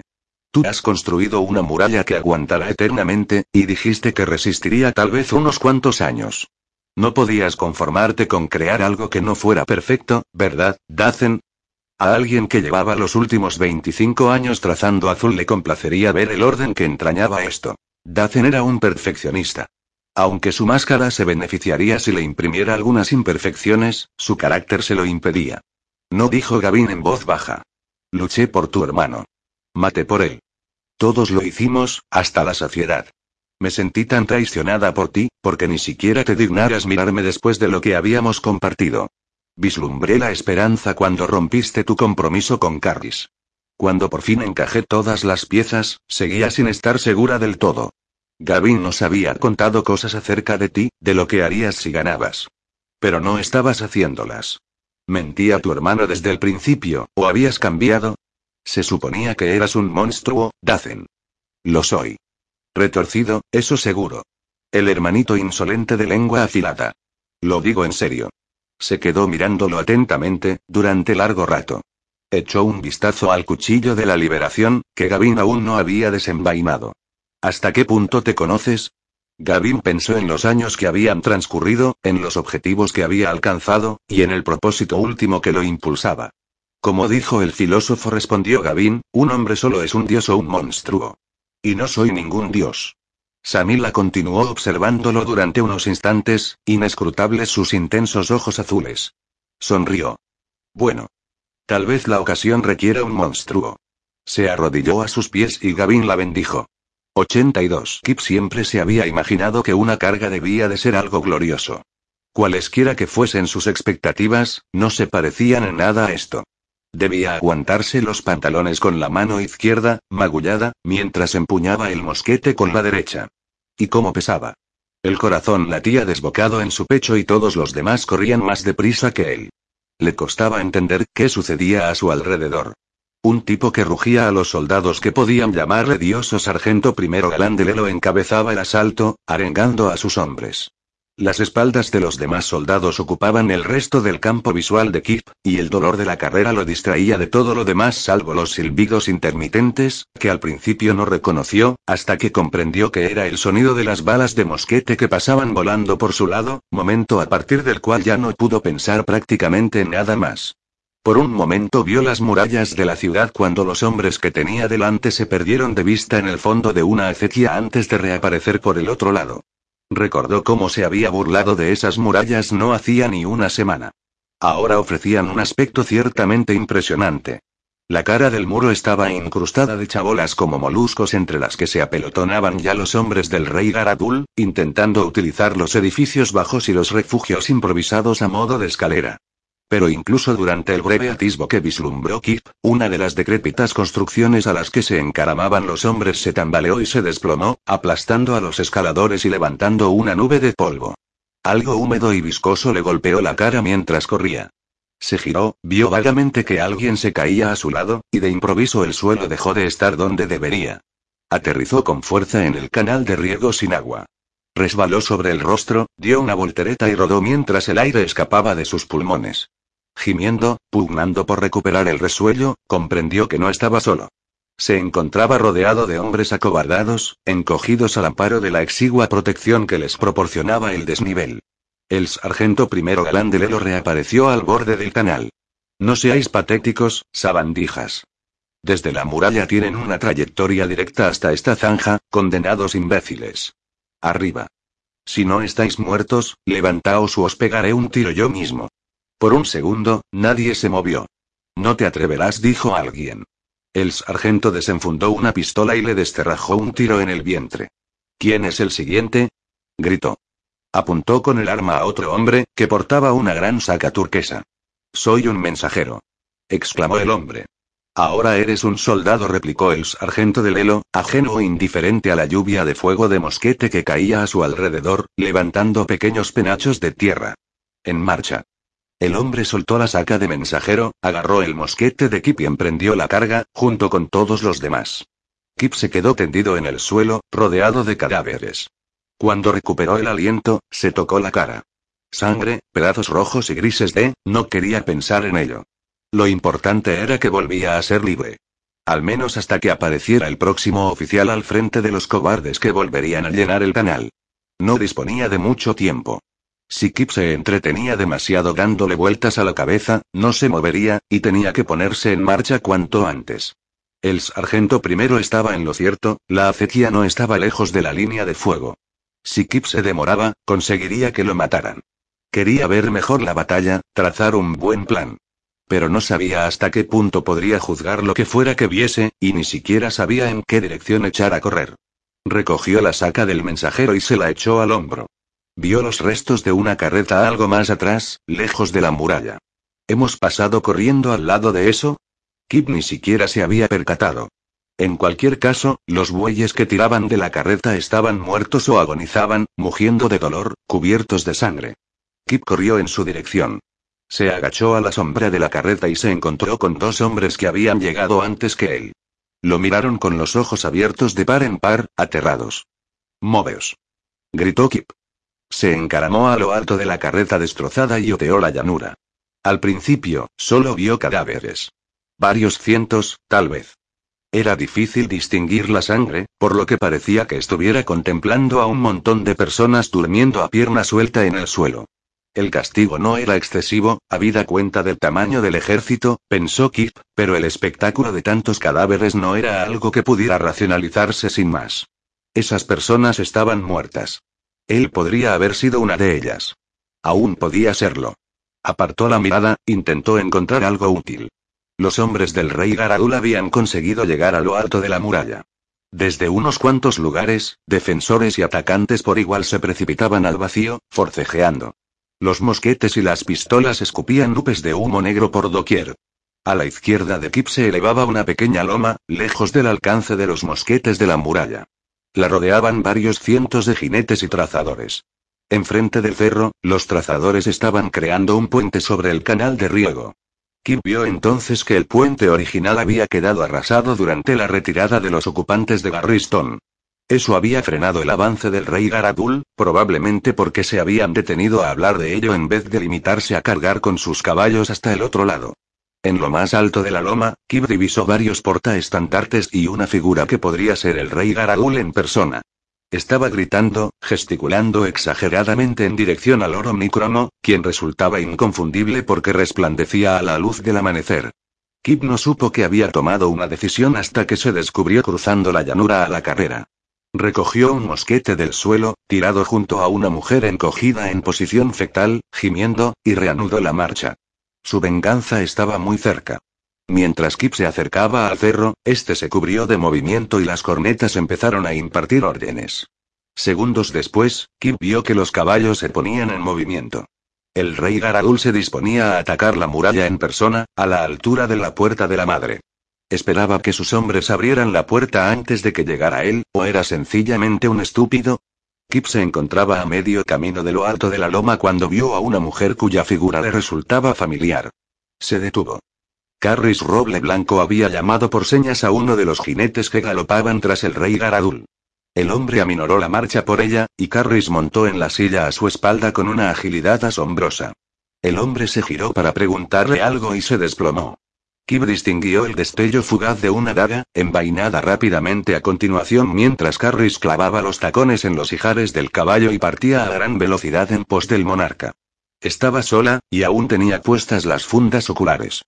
No podía trazar, pero aún así iba a intentar matarlo. Aunque lo consiguiera, sería un suicidio. He jurado salvarla. Y he jurado matarlo. Kip era un jinete espantoso, pero sería imposible darles alcance sin una montura.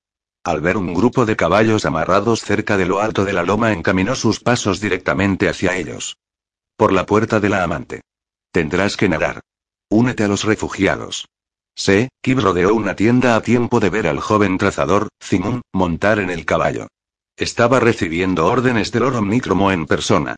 El corazón le dio un vuelco. Estaban a menos de 20 pasos de distancia. ¿Te hace falta un caballo? preguntó alguien, justo a su lado. Kip estuvo a punto de dar un respingo. Se quedó pestañeando rápidamente, embobado delante del mozo de cuadra. Menuda tienen montada ahí fuera, ¿eh? Mensaje. exclamó Kip, acordándose de la saca que llevaba colgada al hombro. Un mensaje para el rey. Sí, un caballo. Necesito un caballo. Me lo figuraba, dijo el mozo. Se fue a buscar un bruto que fuera lo bastante grande. Kip volvió a mirar en dirección al oro Omnicromo y Zimun. Se había perdido el resto de la conversación, pero vio que el oro Omnicromo entregaba una caja al trazador montado. Esa caja. Kip no podía creérselo.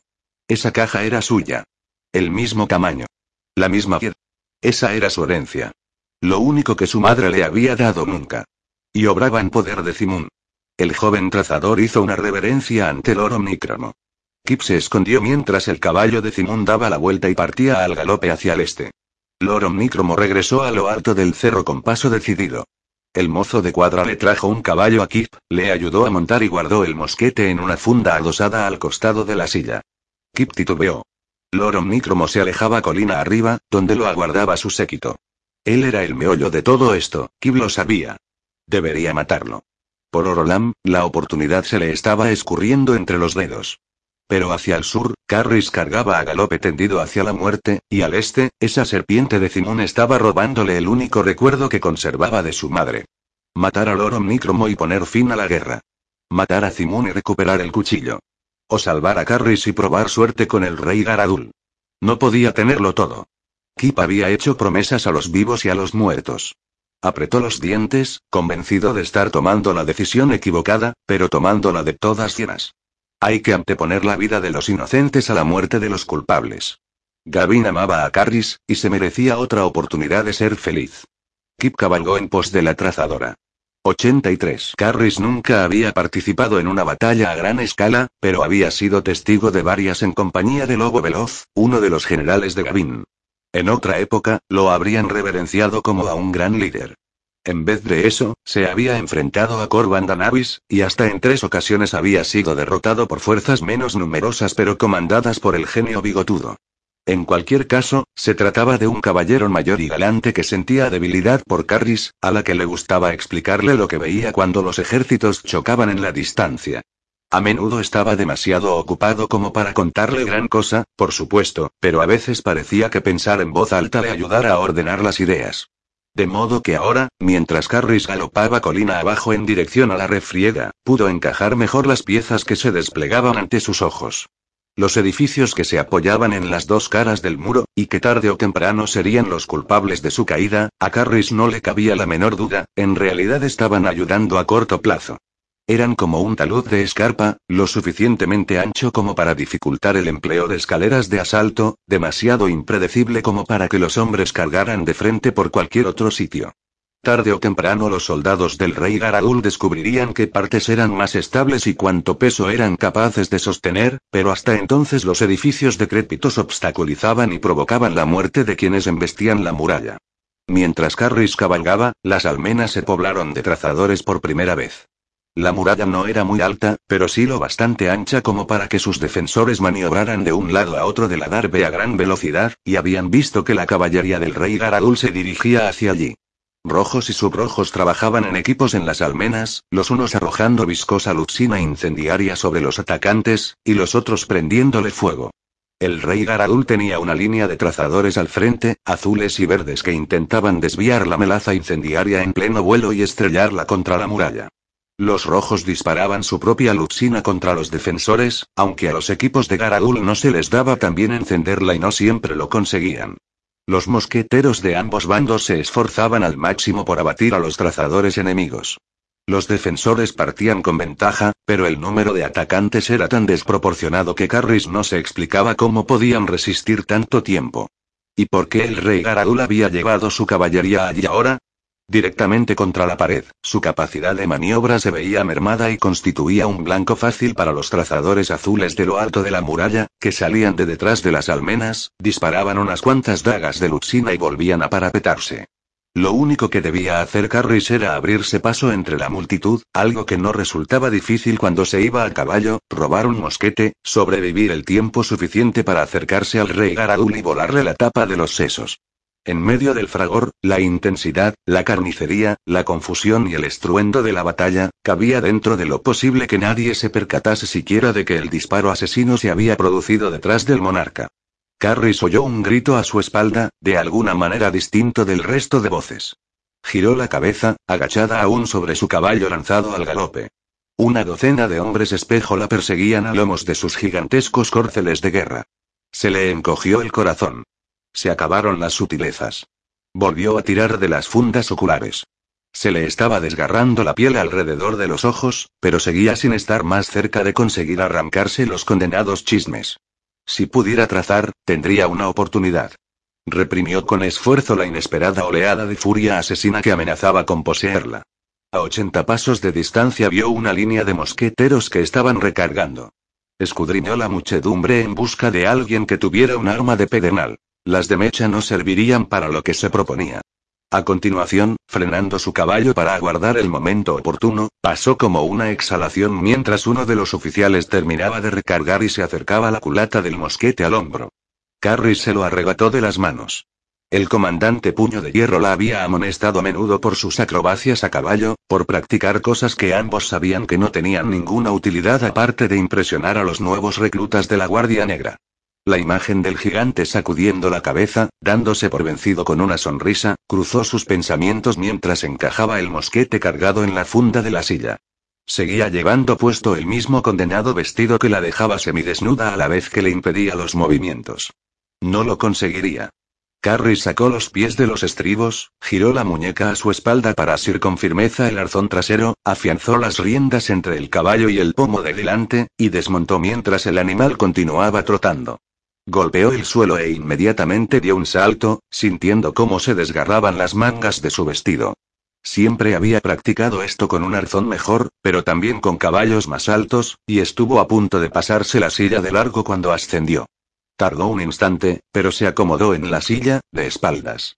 Desenfundó el mosquete, apuntó, intentando absorber con las rodillas la mayor parte de las sacudidas producidas por el movimiento del caballo, intentando calcular cuánto tiempo pasaría desde que disparara hasta que sonara la detonación.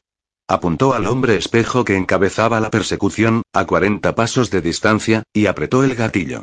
Había apuntado a la perfección, había calculado el momento adecuado, pero el mosquete no disparó, Amartilló el percutor una vez más, comprobó el mecanismo. No vio el pedernal por ninguna parte. Se había caído, probablemente durante su impresionante demostración de acrobacia. Diablos. Carris arrojó el mosquete lejos de sí, cambió la posición de las manos, giró la cabeza por encima del hombro para cerciorarse de que iba a rebotar en terreno llano y desmontó. Desmontar y volver a montar de espaldas en realidad era mucho más complicado que el truco original, pero lo ejecutó a la perfección, golpeando el suelo con ambos pies, impulsándose con ellos al unísono mientras el tirón del movimiento hacia delante del caballo la catapultaba por los aires. Solo que, mientras se proyectaba hacia arriba y adelante, la mitad de la cabeza del animal se desintegró ante el impacto de una bala de mosquete y su cuerpo cayó en picado buscando la tierra.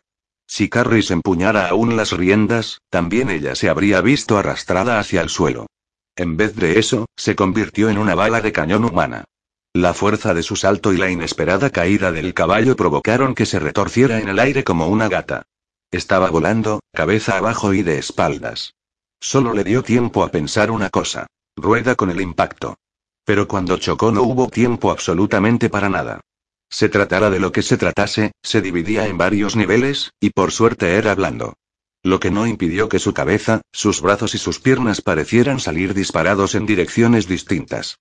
Cuando por fin rodó por el suelo, hubieron de pasar unos cuantos segundos antes de que recuperase la movilidad. Alguien estaba jurando. Vio pies. Carris estaba tendida encima de un hombre que pugnaba por escapar de debajo de ella. Debía de haber impactado contra media docena de soldados que estaban de espaldas a ella, y los había arrollado a todos. Uno de los hombres tenía una pierna torcida en un ángulo forzado. Otro se giró para mirarla, maldiciendo, con la nariz transformada en un surtidor de sangre.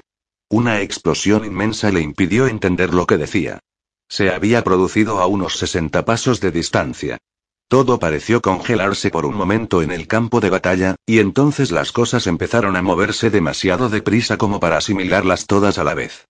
Carris se levantó de un salto, y estuvo a punto de desplomarse. La cabeza le daba tantas vueltas que hubo de recurrir a toda su fuerza de voluntad para no caerse. Se auscultó someramente. Presentaba dolorosas abrasiones en brazos y piernas, su vestido había quedado reducido a jirones, pero no tenía ninguna herida grave. Se tocó los ojos. Las fundas oculares estaban intactas, por supuesto. Y embadurnadas de sangre, lo que dificultaba más aún la visibilidad. Genial. Ahora que se encontraba en el corazón de la batalla, el mundo se había estrechado. Veía imágenes sueltas, como retablos, pero no el conjunto. Carris distinguió a un trazador en lo alto de la puerta de la madre, y Zema Azul. ¿Qué hacía él aquí? Se erguía con la piel completamente teñida de azul, extendidos los brazos, disparando dagas de luxina en rápida sucesión. Semejante eficiencia constituía un espectáculo prodigioso. Hacía falta una concentración extraordinaria para disparar con las dos manos a la vez. Era como una docena de mosqueteros, tres docenas, a pesar de que la niebla refractaba la luz del sol esa mañana. Cada vez que se giraba, caía algún hombre. Se volvió hacia los hombres espejo, y Carris vio cómo aquellas cuchillas azules rebotaban en todas direcciones al chocar con las armaduras reflectantes, triturando a todos los que rodeaban a los hombres espejo, aunque a veces encontraban una mella o golpeaban una armadura con la contundencia necesaria para traspasarla. Frente a Carris se erguía un cuerpo sin cabeza, escupiendo surtidores de sangre al compás de los últimos latidos de su corazón. El sonido de los disparos de mosquete y el rugido de la sangre en sus oídos se fundió en un solo clamor, un palpitar en el que se entrelazaban la vida y la muerte. Los hombres espejo corrían hacia un boquete en la muralla, de unos siete pasos de diámetro. De modo que ahí era donde se había producido la explosión. Un trazador rojo, uno de los libres del rey Garadul, se había vuelto loco. Se reía en voz baja mientras arrojaba melaza incendiaria sobre todos los que lo rodeaban. Los hombres gritaban atemorizados cuando les salpicaba la sustancia. Alguien estaba implorándole que se detuviera. Un hombre resbaló y, con un alarido, se cayó desde lo alto del borde destrozado de la muralla. A un lado, entre las almenas, el sol se reflejó en unos cabellos cobrizos. Carris clavó en él la mirada. Gavin. Se agachó para dar una orden al oído a otro hombre. Corban Danavis. De modo que el hombre realmente era un general. Y estaba aquí, Gavin le dio una palmada en el hombro, y se separaron. Carris se giró, acordándose de los hombres espejo que la perseguían, tal vez demasiado tarde. El líder se encontraba a 20 pasos de distancia, atravesando las líneas a caballo, gritando a los hombres que se apartaran, espada en mano. Estaba solo, un inesperado movimiento lateral en las filas lo había aislado de sus hombres, pero demasiado cerca. Carris estaba desarmada y aún le temblaban las rodillas. A diez pasos de distancia, su perseguidor pareció dar un salto en la silla. Carris podía ver todo su torso de frente, de modo que sabía que no había recibido ningún disparo de la muralla, pero aún así se cayó de la silla. Alguien había matado al hombre por la espalda. ¿Qué diablos? Carris miró detrás del hombre. Kip. Kip. El joven llegaba cabalgando a galope tendido tras los hombres espejo, siguiendo el camino que habían abierto entre las filas de soldados. Pero no tenía ningún mosquete. Sostenía, en cambio, una pelota verde tan grande como su cabeza. Su piel se había teñido de verde, una expresión feral anidaba en sus ojos, y parecía que fuera a caerse de la silla de un momento a otro. Sin que pareciera importarle conducir su montura directamente contra otros caballos, Kip echó el orbe verde hacia atrás como si se dispusiera a lanzar una pelota por los aires. Se trataba de una idea errónea pero muy extendida entre los trazadores novatos, quienes creían que, puesto que la bola poseía masa, se debía ejercer fuerza sobre ella. Kip proyectó el brazo hacia adelante y acto seguido, con un chasquido audible, la esfera verde salió disparada contra los hombres espejo. Se estrelló contra el yelmo refractante de uno de ellos. La armadura de espejos disgregó la luxina sin esfuerzo, pero aún tenía que absorber el impacto físico. Una coraza podría contener una bala, pero su portador seguiría sufriendo la rotura de un par de costillas. En este caso, la cabeza del hombre se giró bruscamente de costado, arrojándolo de la silla, mientras el orbe verde rebotaba y golpeaba a otro hombre espejo en el hombro, sin llegar a desmontarlo, antes de embestir al caballo de un tercero, golpeando al animal en el hocico y consiguiendo que perdiera el equilibrio. La fuerza del lanzamiento elevó a Kip por los aires, lejos a su vez de su propia silla, deteniendo prácticamente todo su impulso hacia adelante. Su caballo se encabritó, en un intento por no colisionar con los otros en el último segundo, pero se habían sobresaltado por los jinetes que caían y la gigantesca bola verde que pasó volando sobre sus cabezas, y uno de ellos se interpuso directamente en su camino. Los dos brutos chocaron a gran velocidad, aplastando la pierna del hombre espejo que quedó atrapado entre ambos. Los caballos se desplomaron, pero a Carris le preocupaba más Kip. Lo había perdido de vista cuando cayó. Aún había soldados en el río, abriéndose paso entre los hombres espejo, sin conocer ni importarles el motivo de esta pelea. Tan solo querían escapar de la sombra de estas murallas mortíferas y entrar en la ciudad. Carris recogió una espada del suelo y, agazapada, se internó en la muchedumbre. Tres jinetes habían dado media vuelta e intentaban retroceder. Carris no conseguiría llegar a tiempo. Uno de ellos estaba sacando un mosquete de la funda de su silla, para disparar contra ella, cuando su cabeza explotó con un estallido de luz amarilla y neblina rosada. Esta vez Carris estaba segura de que el disparo no había llegado de la muralla. Debía de venir de la dirección opuesta, de la colina. ¿Y qué diablos podría haber provocado algo así? ¿Una bala de mosquete explosiva? Seguía estando demasiado lejos. Vio que dos hombres espejo desenfundaban sendos mosquetes y apuntaban. Dos lanzas gemelas de color verde, columnas, prácticamente, tal era su tamaño, brotaron del suelo donde los jinetes estaban apuntando y los empalaron. El primero recibió el impacto directamente en el pecho. Se produjo una llamarada de luz verde fragmentada mientras la coraza reflectante resistía por unos momentos, antes de hacerse pedazos, y la lanza verde continuó ascendiendo, levantando al hombre espejo por los aires. Su compañero no corrió mejor suerte. La lanza golpeó la superficie de la coraza, refractando de nuevo algo de luxina en un fogonazo de luz verde, y se deslizó sobre la superficie hasta introducirse bajo su barbilla y traspasarle la cabeza, arrancándole de cuajo el yelmo destrozado como la cabeza de un diente de león ante los soplidos de un niño. Ambos se elevaron varios pasos por los aires antes de que las lanzas de luxina verde se partieran, los dejaran caer al suelo y se disolvieran hasta desaparecer. Kip se puso en pie de un salto, mucho menos muerto de lo que debería. Carris llegó a su lado instantes después. El muchacho la observó con curiosidad, y la guardia negra dijo. Kip, soy yo. ¿No me reconoces? Soy Carris. A pesar de su asombrosa exhibición de poder, Kip era un trazador novato, y los efectos mentales y emocionales de los colores siempre se acusaban más al principio. La ferocidad del verde podía volver peligroso a cualquier trazador. Kip levantó bruscamente una mano, y Carris se sobresaltó. Kip, soy yo, Carris dijo, consciente de que la batalla distaba de haber terminado, aunque el clamor del fuego de mosquete en lo alto de la muralla se había reducido hasta desaparecer casi por completo. No te muevas, dijo el muchacho, mirándola fijamente a la cara. Levantó un dedo e hizo como si se propusiera metérselo en el ojo. Carris sintió el calor que irradiaba de él. ¿Qué? Kip también era subrojo, se produjo un siseo cuando el muchacho tocó la funda ocular. Debió de alcanzar el punto de fusión, porque la funda se disolvió. Kip se concentró en la otra. Y así de fácil, Carris podía volver a trazar. Oh, diablos. Sí. ¿Qué me dices? preguntó Kip. ¿A qué se refería? Gracias. respondió Carris.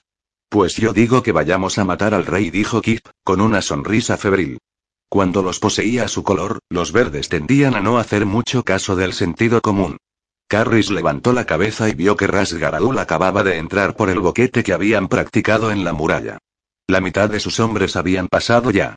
Era el momento perfecto para atacar, bueno, obviando el hecho de que Carris y Kip estaban al otro lado del muro con todo el ejército del rey Garadul. Carris trazó algo de rojo a partir de los charcos de vísceras que los rodeaban. La sobrevino una balsámica oleada de rabia. Se sentía fuerte. Vayamos a matar al rey, dijo. 84. No soy lo bastante importante para esto, pensó Liv mientras Lord Omnicromo regresaba a lo alto del cerro donde ella estaba maniatada. Desde su posición elevada, vio a una figura familiar que aceptaba un gran corcel rojo de manos de un mozo de cuadra y montaba. Kip. Si se giraba, tendría que verla. Por un momento, Liv no estuvo segura de querer que la viera. No le cabía la menor duda sobre lo que haría a continuación. Cargaría colina arriba a galope tendido, y al diablo con la inferioridad numérica. Ese era Kip. Así había sido siempre. Quizá no el más listo, pero sí ferozmente leal. Leaf agachó la cabeza. Aquí solo había muerte para Kip. Como temía, el muchacho se giró durante un segundo mientras se sentaba tambaleándose en lo alto del enorme caballo. Después hincó los talones y a punto estuvo de caerse de la silla cuando el animal se lanzó a la carrera. El espectáculo dibujó una sonrisa en los labios de Liv, pero la amenazadora figura del oro omnícromo se la borró hasta no dejar ni rastro. Mientras se acercaba, Liv comprendió que en realidad no era tan alto como parecía de lejos.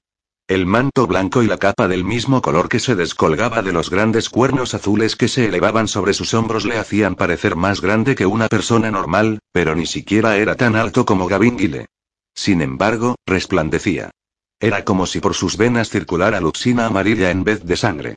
Sus cabellos se habían esculpido en una diadema de espinas de luxina amarilla, deslumbrante, como si el mismísimo sol lo coronara. Debajo de ella, sus ojos eran un incesante tumulto multicolor. Y estaba observándola con detenimiento. No soy lo bastante importante para esto, pensó de nuevo. Le palpitaba la mejilla, por la que aún manaba la sangre. La explosión del vagón de pólvora la había dejado sin conocimiento, y la metralla le había provocado una docena de cortes. No sabía cómo la habían encontrado entre tantos cadáveres. No sabía para qué la querían. ¿Cómo has llegado aquí, Aliviana Danavis? Caminando, principalmente dijo. Danavis, así que era eso. Sabía que su padre comandaba el ejército rival. Y ella había sido tan estúpida de ponerse en sus manos. Bien hecho, Liv. Los esbirros del oro omnícromo los rodeaban.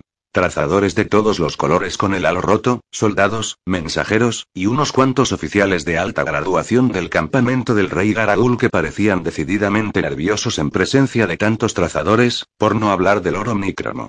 Este empuñó un mosquete de aspecto extraño, tan alto como él. Lo levantó, encajó una pierna en una ranura del cañón, lo afianzó delante de él y apuntó ladera abajo, hacia el combate. En el centro exacto de esa puerta verde dijo. ¿La tercera casa a la izquierda? preguntó un oteador. Liv no sabía gran cosa sobre mosquetes, pero estaba segura de que no se podía disparar con tanta precisión a 300 pasos. Que alguien disparara en tu dirección nunca era agradable, pero una vez superada la barrera de los 100 pasos, era más cuestión de suerte que de puntería. Sin embargo, Loro Micromo respiró hondo, apuntó el cañón entre la bruma y disparó. El mosquete rugió. Tres manos más arriba, una a la izquierda, dijo el oteador. Loro Micromo cedió el mosquete a un ayudante de campo, que empezó a recargarlo. Se giró hacia Liv. Quiero que te unas a mí, Liv. Te vi anoche, escuchando. Entendiste mi mensaje. Lo sé. Por Orolam, a Liv le había parecido que Loro Micromo miraba en su dirección, pero pensó que se trataba de imaginaciones suyas. Miles de almas habían asistido al discurso. Además, ¿cómo la había reconocido? Quieres a tu padre, ¿verdad, Liv? Más que a nada en el mundo dijo. ¿Cómo sabía su nombre, por no hablar de su diminutivo? ¿Y cuántos años tiene? Unos cuarenta. De modo que es viejo. Para tratarse de un trazador. Si no fuera trazador, podría vivir otros cuarenta años. Pero como trazador leal a la cromería, ya es un perro viejo, ¿verdad? La mayoría no llega a cumplir los cuarenta. Tu padre debe de ser muy disciplinado, muy fuerte. Más de lo que te imaginas. Liv sintió una oleada de emoción. ¿Quién era este malnacido para hablar así de su padre? No consentiría que nadie lo criticara. Era un gran hombre. Aunque hubiera cometido algunos errores. El ayudante de campo devolvió el largo mosquete al oro omnícrono. Este lo levantó, estabilizó su considerable peso contra su pierna y dijo. Trazador azul, justo a la derecha de la garita. Liv observó, horrorizada, mientras Loro Omnícromo esperaba. El trazador azul estaba agachado detrás de una almena, desde donde se asomaba para derramar muerte líquida sobre los hombres de abajo antes de volver a esconderse. Asomó la cabeza. Loro Micromo dijo. Al corazón. El mosquete rugió. Con un estallido de sangre y luz, el trazador se perdió de vista. Hombre, a vuestra izquierda, dijo el ayudante. Una mano a la izquierda y tres pulgares hacia arriba.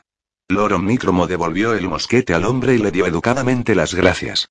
Cuando llegue el momento, ¿se lo dirás? Preguntó a Liv. ¿Decírselo? ¿Lo de mi padre? Liv titubeó. Haré lo que tenga que hacer. Lo que tengas que hacer. Es curioso cómo lo reducen a eso, ¿verdad? ¿Y si no consiguieras regresar a tiempo a la cromería? ¿Matarías a tu padre con tus propias manos? ¿Y si te pidiera que no lo hicieras? ¿Y si te lo implorara? Mi padre no es tan cobarde. Estás evitando la pregunta. Los ojos del oro omnícromo se habían convertido en dos remolinos anaranjados. A Liv no le caían demasiado bien los naranjas. Siempre la ponían nerviosa. Cuando el silencio se prolongó, Loro Omnícromo dijo: Te comprendo mejor de lo que crees. Cuando fundé mi propia cromería, yo también los seguí ciegamente al principio. A pesar de lo que soy. Una de mis alumnas rompió el halo y la asesiné con mis propias manos. No fue la primera en morir por culpa de la ignorancia de los trazadores, ni será la última, pero fue el principio del fin. Cuando la maté, supe que había obrado mal. No podía quitarme esa idea de la cabeza. Los trazadores enloquecen. Como tú. Se vuelven contra sus amigos. Matan a los que aman. Ah, sin la menor duda. A veces. Algunas personas no pueden soportar el poder. Algunos hombres parecen decentes hasta que les das una esclava, y pronto se transforman en tiranos que golpean y violan a la esclava a su cargo. El poder es una prueba, Liv. Todo el poder es una prueba. Nosotros no lo llamamos romper el halo, sino romper el cascarón. Nunca se sabe qué clase de ave va a salir de él. Algunos nacen deformes y deben ser sacrificados. Es una tragedia, pero no un asesinato. ¿Crees que tu padre resistiría un poco más de poder? ¿El gran Corban Danavis? Un trazador de inmenso talento que, a pesar de los pesares, ha tenido la disciplina necesaria para llegar a los 40. No es tan sencillo, dijo Liv. ¿Y si lo fuera? ¿Y si la cromería hubiera perpetuado esta monstruosidad porque así es como se mantienen en el poder? Amedrentando a las satrapias, asegurando que solo ellos pueden adiestrar a los trazadores que nacen en su seno, por un precio, siempre por un precio, y solo ellos pueden contener a los trazadores que enloquecen, los cuales son todos. Así se aseguran de ser siempre útiles, siempre igual de poderosos, y al repartir trazadores entre las satrapias, se convierten en el eje de todo. Dime, Liv, cuando juzgas a la cromería por los resultados, ¿qué ves? Un centro de amor, paz y luz, como cabría esperar de la ciudad santa de Orolam. No reconoció Liv. Ni siquiera sabía por qué estaba defendiéndola, salvo por cabezonería. La cromería representaba todo cuanto odiaba y pervertía todo cuanto tocaba. Ella inclusive. Tenía deudas allí, y no era tan ilusa como para no darse cuenta de que haber seguido aquí Pastatirea en realidad había sido un intento por escapar de Aglaya Crasos y de Rutgar. La verdad es, Liv, que sabes que tengo razón. Sencillamente te asusta admitir que has estado en el bando equivocado. Lo comprendo. Todos lo comprendemos. Entre los hombres y las mujeres que nos combaten hay muchas buenas personas, pero se equivocan, las han engañado. Es doloroso reconocer una mentira, pero vivirla lo es más aún. Fíjate en lo que estoy haciendo. Estoy liberando una ciudad que nos pertenece por derecho propio. Garriston ha pasado de mano en mano como una ramera, para que todas las naciones se aprovechen de ella por turnos. No es justo. Tiene que terminar, y puesto que nadie más piensa hacerlo, lo haremos nosotros. ¿Acaso esta tierra no se merece la libertad? Deberían pagar estas personas porque dos hermanos, forasteros los dos, insensibles al sufrimiento de estas gentes, decidieron pelear aquí. ¿Hasta cuándo deberían seguir pagando? No deberían pagar en absoluto, dijo Liv. Porque no es justo.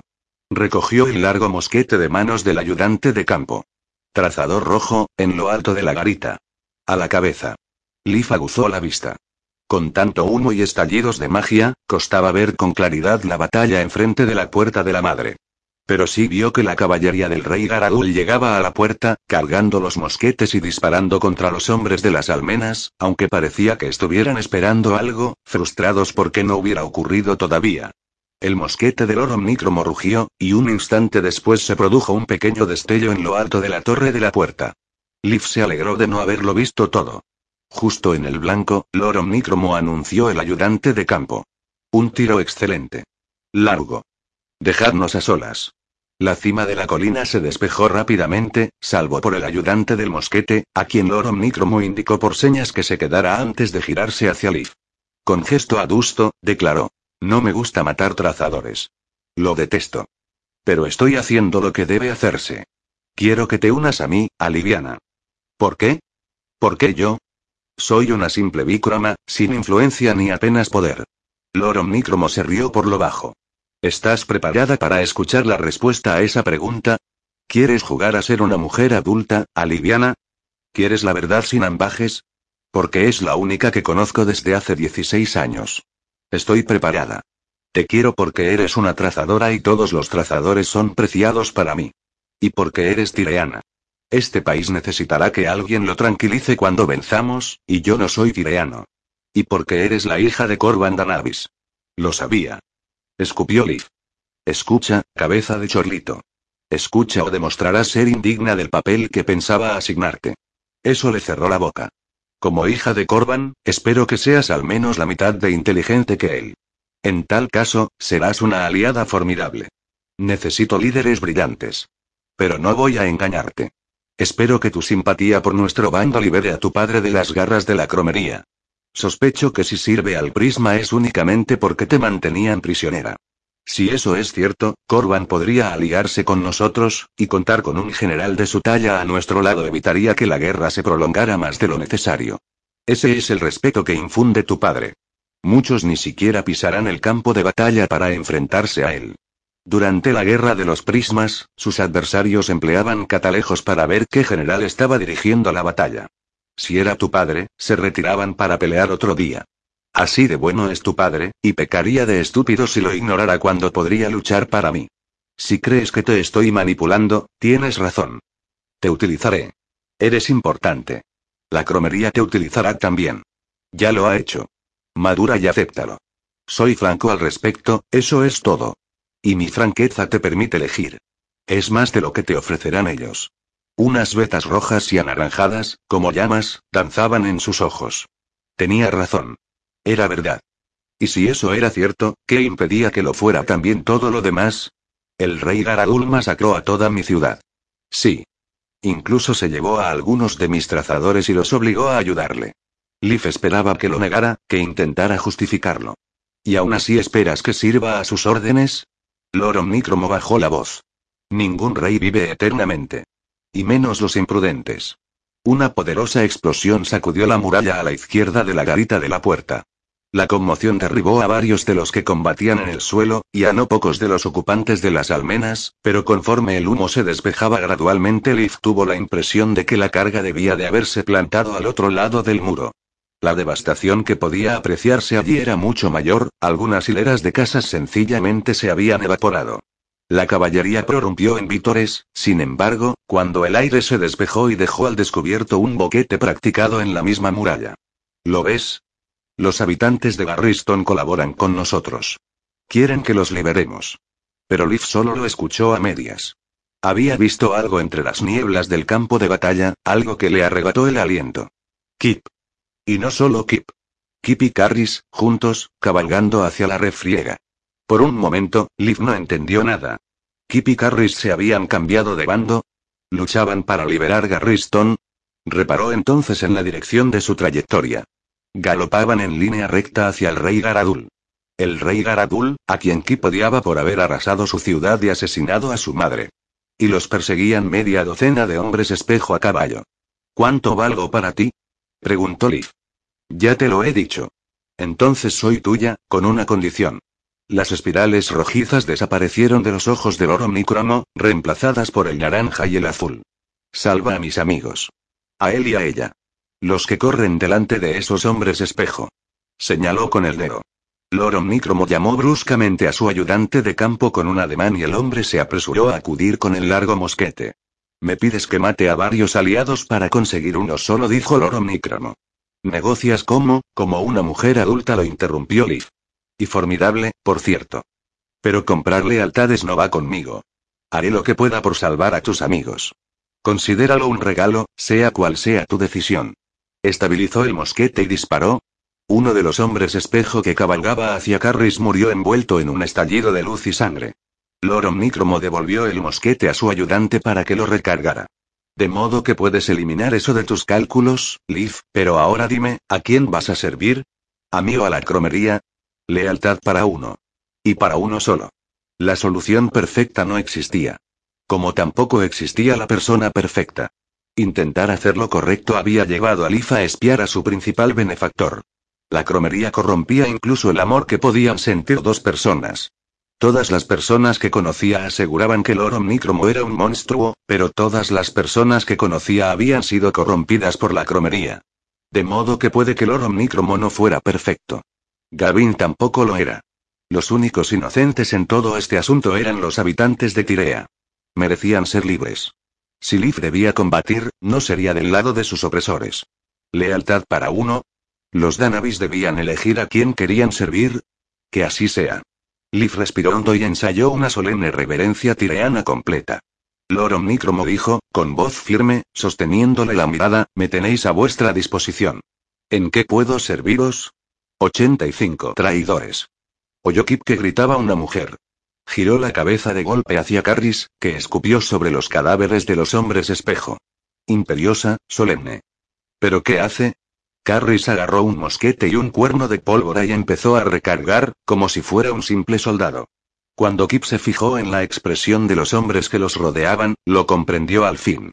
Acababan de ver cómo Kip y ella se enfrentaban a los hombres espejo, pero nadie sabía en qué banda luchaban ni si deberían intervenir.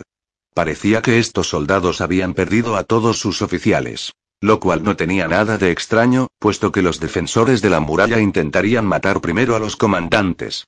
Probablemente ese era el único motivo de que Kip Carris aún conservaran la vida. Y bien, trazador. Dijo Carris cuando terminó de recargar. En eso era tan rápida como en todo lo demás. Su piel era del color de la sangre. Ya no tenía los ojos cubiertos por las fundas violetas que le impedían trazar. Un momento, ¿eso lo había hecho él? Se sentía estremecido, agotado. El farol dio resultado, no obstante. Los soldados se disponían a reincorporarse a la refriega, decididos a no cruzarse en el camino de esta virago. Que le estaba hablando a él. Muy bien, genio, como si hubiera cerca a alguien más que acabase de trazar dos lanzas gigantes y empalar a un par de hombres espejo. Lo cual hizo que Kip desviara la mirada hacia sus víctimas. Craso error. Uno de ellos presentaba un agujero rebosante de espumarajos sanguinolentos en el pecho, del tamaño del puño de Kip. El otro tenía la cabeza hecha pedazos. Las esquirlas de hueso blanco se mezclaban con los jirones rojos en una imagen que se resistía a adoptar la forma de un rostro. Kip, en circunstancias normales esto sería mala idea, dada tu inexperiencia, pero quiero que traces más verde. Te necesito conmigo, Siseo Carris. Kip no podía apartar la mirada de la cabeza esparcida por el suelo. Los soldados que se abrían paso hacia la puerta pisoteaban los restos de huesos y sesos, prefiriendo evitar a los dos trazadores antes que a los hombres que Kip había matado. Kip. Carris le abofeteó con fuerza. Llora más tarde. Ahora tienes que comportarte como un hombre. Los diamantes rojos relampagueaban en sus ojos esmeraldas. Masculló una maldición, miró a su alrededor por unos instantes, en busca de algo, unos hilos verdes se extendieron desde sus ojos hasta las puntas de sus dedos a través del océano rojo que teñía su piel pálida, y trazó algo de pequeñas dimensiones en sus manos. Gafas. Unas gafas compuestas por entero de luxina verde. Se las puso en la cara, las ajustó, hizo algo para sellarlas y dio un paso atrás. Y ahora traza. Ordenó. Kip era una esponja. Era como salir a la calle un día soleado, cerrar los ojos y disfrutar del calor.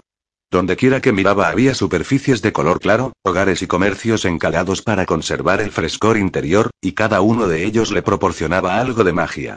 Se empapó de ella, sintiéndose vigorizado. Libre. El dolor sordo de la mano que se había quemado se redujo hasta desaparecer. Se unió al torrente de soldados que se dirigían a la brecha de la muralla. El fuego de mosquete procedente de las almenas casi había cesado por completo. La mañana estaba revelándose espléndida, radiante y sin nubes, y la niebla continuaba evaporándose lentamente. Pronto haría calor. Donde antes, cuando estaba inmóvil, la multitud se abría a su alrededor como si fuera una roca al ver que se trataba de un trazador, los soldados empezaron a zarandearlo como si se tratara de uno más de ellos en cuanto se unió a la vorágine. Las líneas se comprimían a medida que se acercaban a la muralla, y aquellos que intentaban no separarse de sus unidades empujaban con fuerza. Conforme el espacio se volvía cada vez más reducido, cada vez más opresivo, Kip empezó a rebelarse. No sabía hasta qué punto era suya tanta agitación, y hasta qué punto se debía a la influencia que ejercía la luxina verde sobre él, pero estaba seguro de que su psique no era la única responsable de su reacción. Con la confluencia de caballos y hombres con armaduras, si bien solo una pequeña fracción del ejército del rey Garadul poseía armaduras o uniformes, esos soldados se empeñaban en entrar los primeros, Kip perdió de vista al rey Garadul. Carris se había colado en la fila delante de él, y estaba aprovechando su esbelta figura y sus músculos para deslizarse entre las hileras y abrirse paso hacia adelante. Kip pronto la perdió de vista a ella también. Hubo de esforzarse por mantenerse de pie cuando el tropel de gente se apelotonó contra la muralla. Tú. exclamó alguien. Kib levantó la cabeza. A diez pasos de distancia, un jinete lo observaba fijamente. Kip no tenía ni idea de quién podía ser. Tú. repitió el oficial. No eres de los nuestros.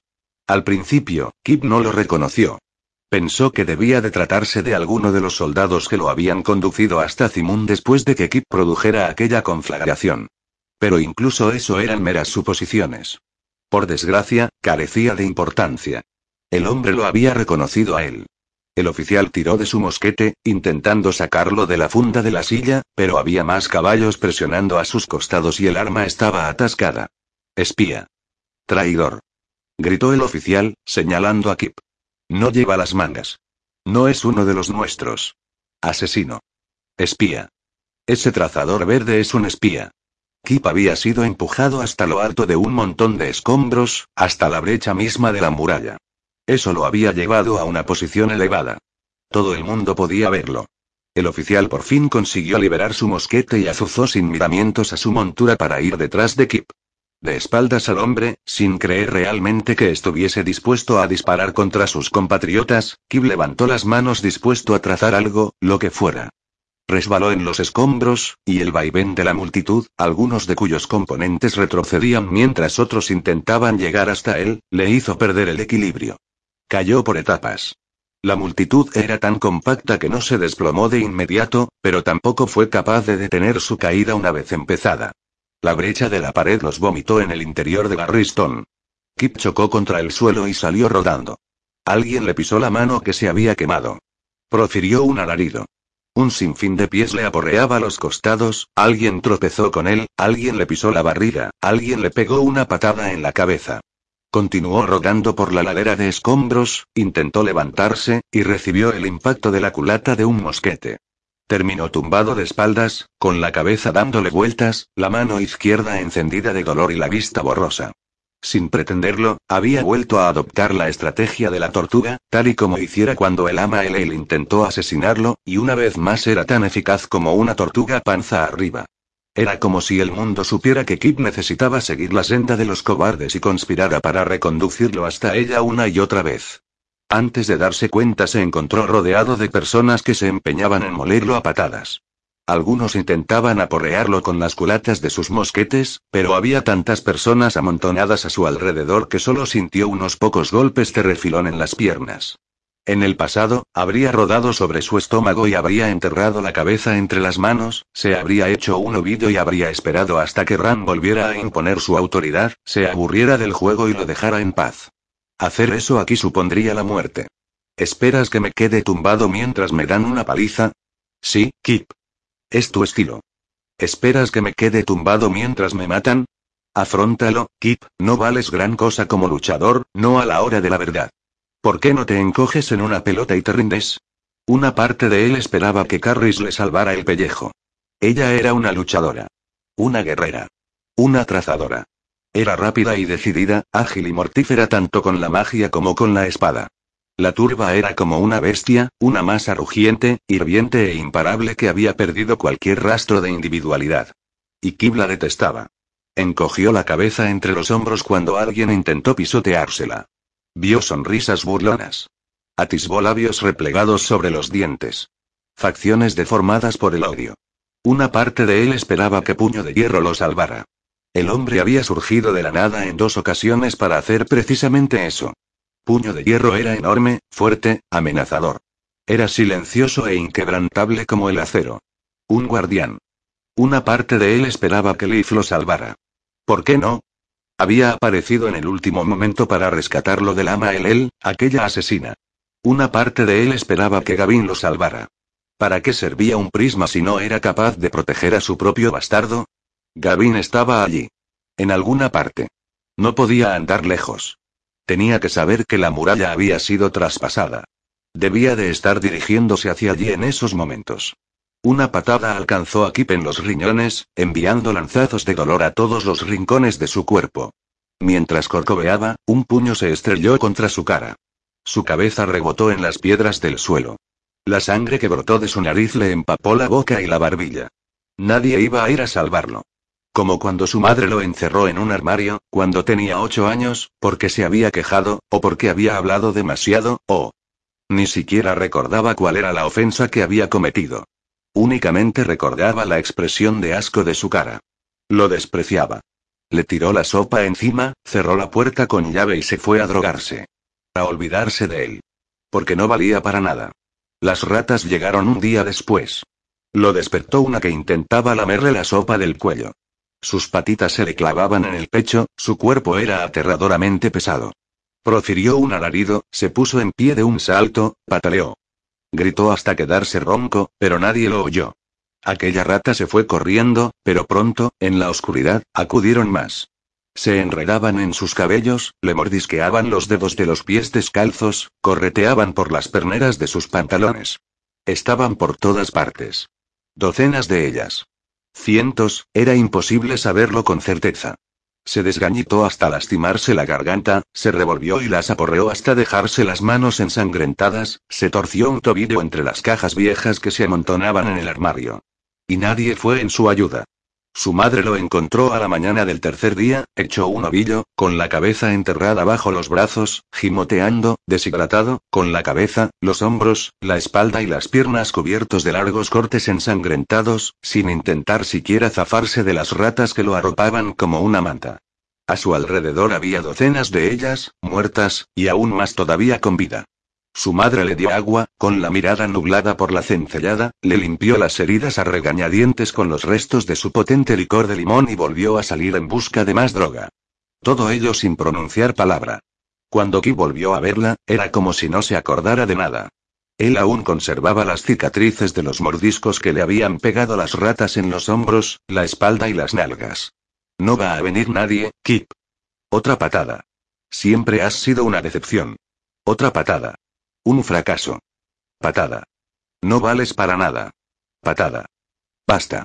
Basta ya. Gritó alguien. El oficial consiguió abrirse paso por fin entre el gentío, empuñando su mosquete. Apartaos. Ordenó. Levantó el arma y apuntó a la cabeza de Kip. ¿Qué puedo hacer? ¿Trazar bolitas de color verde? Pues vale. Kip trazó una bola de luxina verde y la arrojó contra la boca del cañón, deseando con todas sus fuerzas que se adhiriera. El oficial apretó el gatillo. Transcurrió un momento antes de que el mosquete explotara en sus manos. La recámara del mosquete estalló, proyectando llameante pólvora negra a la cara del hombre, incendiándole la barba. Se desplomó de espaldas con un alarido. Matadlo. Gritó alguien. Kip vio acero desenvainado por todas partes, destellos del sol en las hojas. Y empezó a reírse. Porque sí que valía para algo. Valía para soportar los castigos. Era una tortuga. O puede que un oso. Un oso tortuga. Por Orolam, qué tonto era. Se rió de nuevo, dándose palmadas en los hombros mientras yacía tumbado en el suelo. Una capa de luxina verde lo recubrió como había visto hacer al engendro de Recton. Mientras Kip observaba, una espada descendió y golpeó la luxina verde que le recubría el brazo. Penetró hasta dos dedos de profundidad, pero la luxina era más gruesa. El arma se detuvo, temblando como un hacha atrapado en la madera.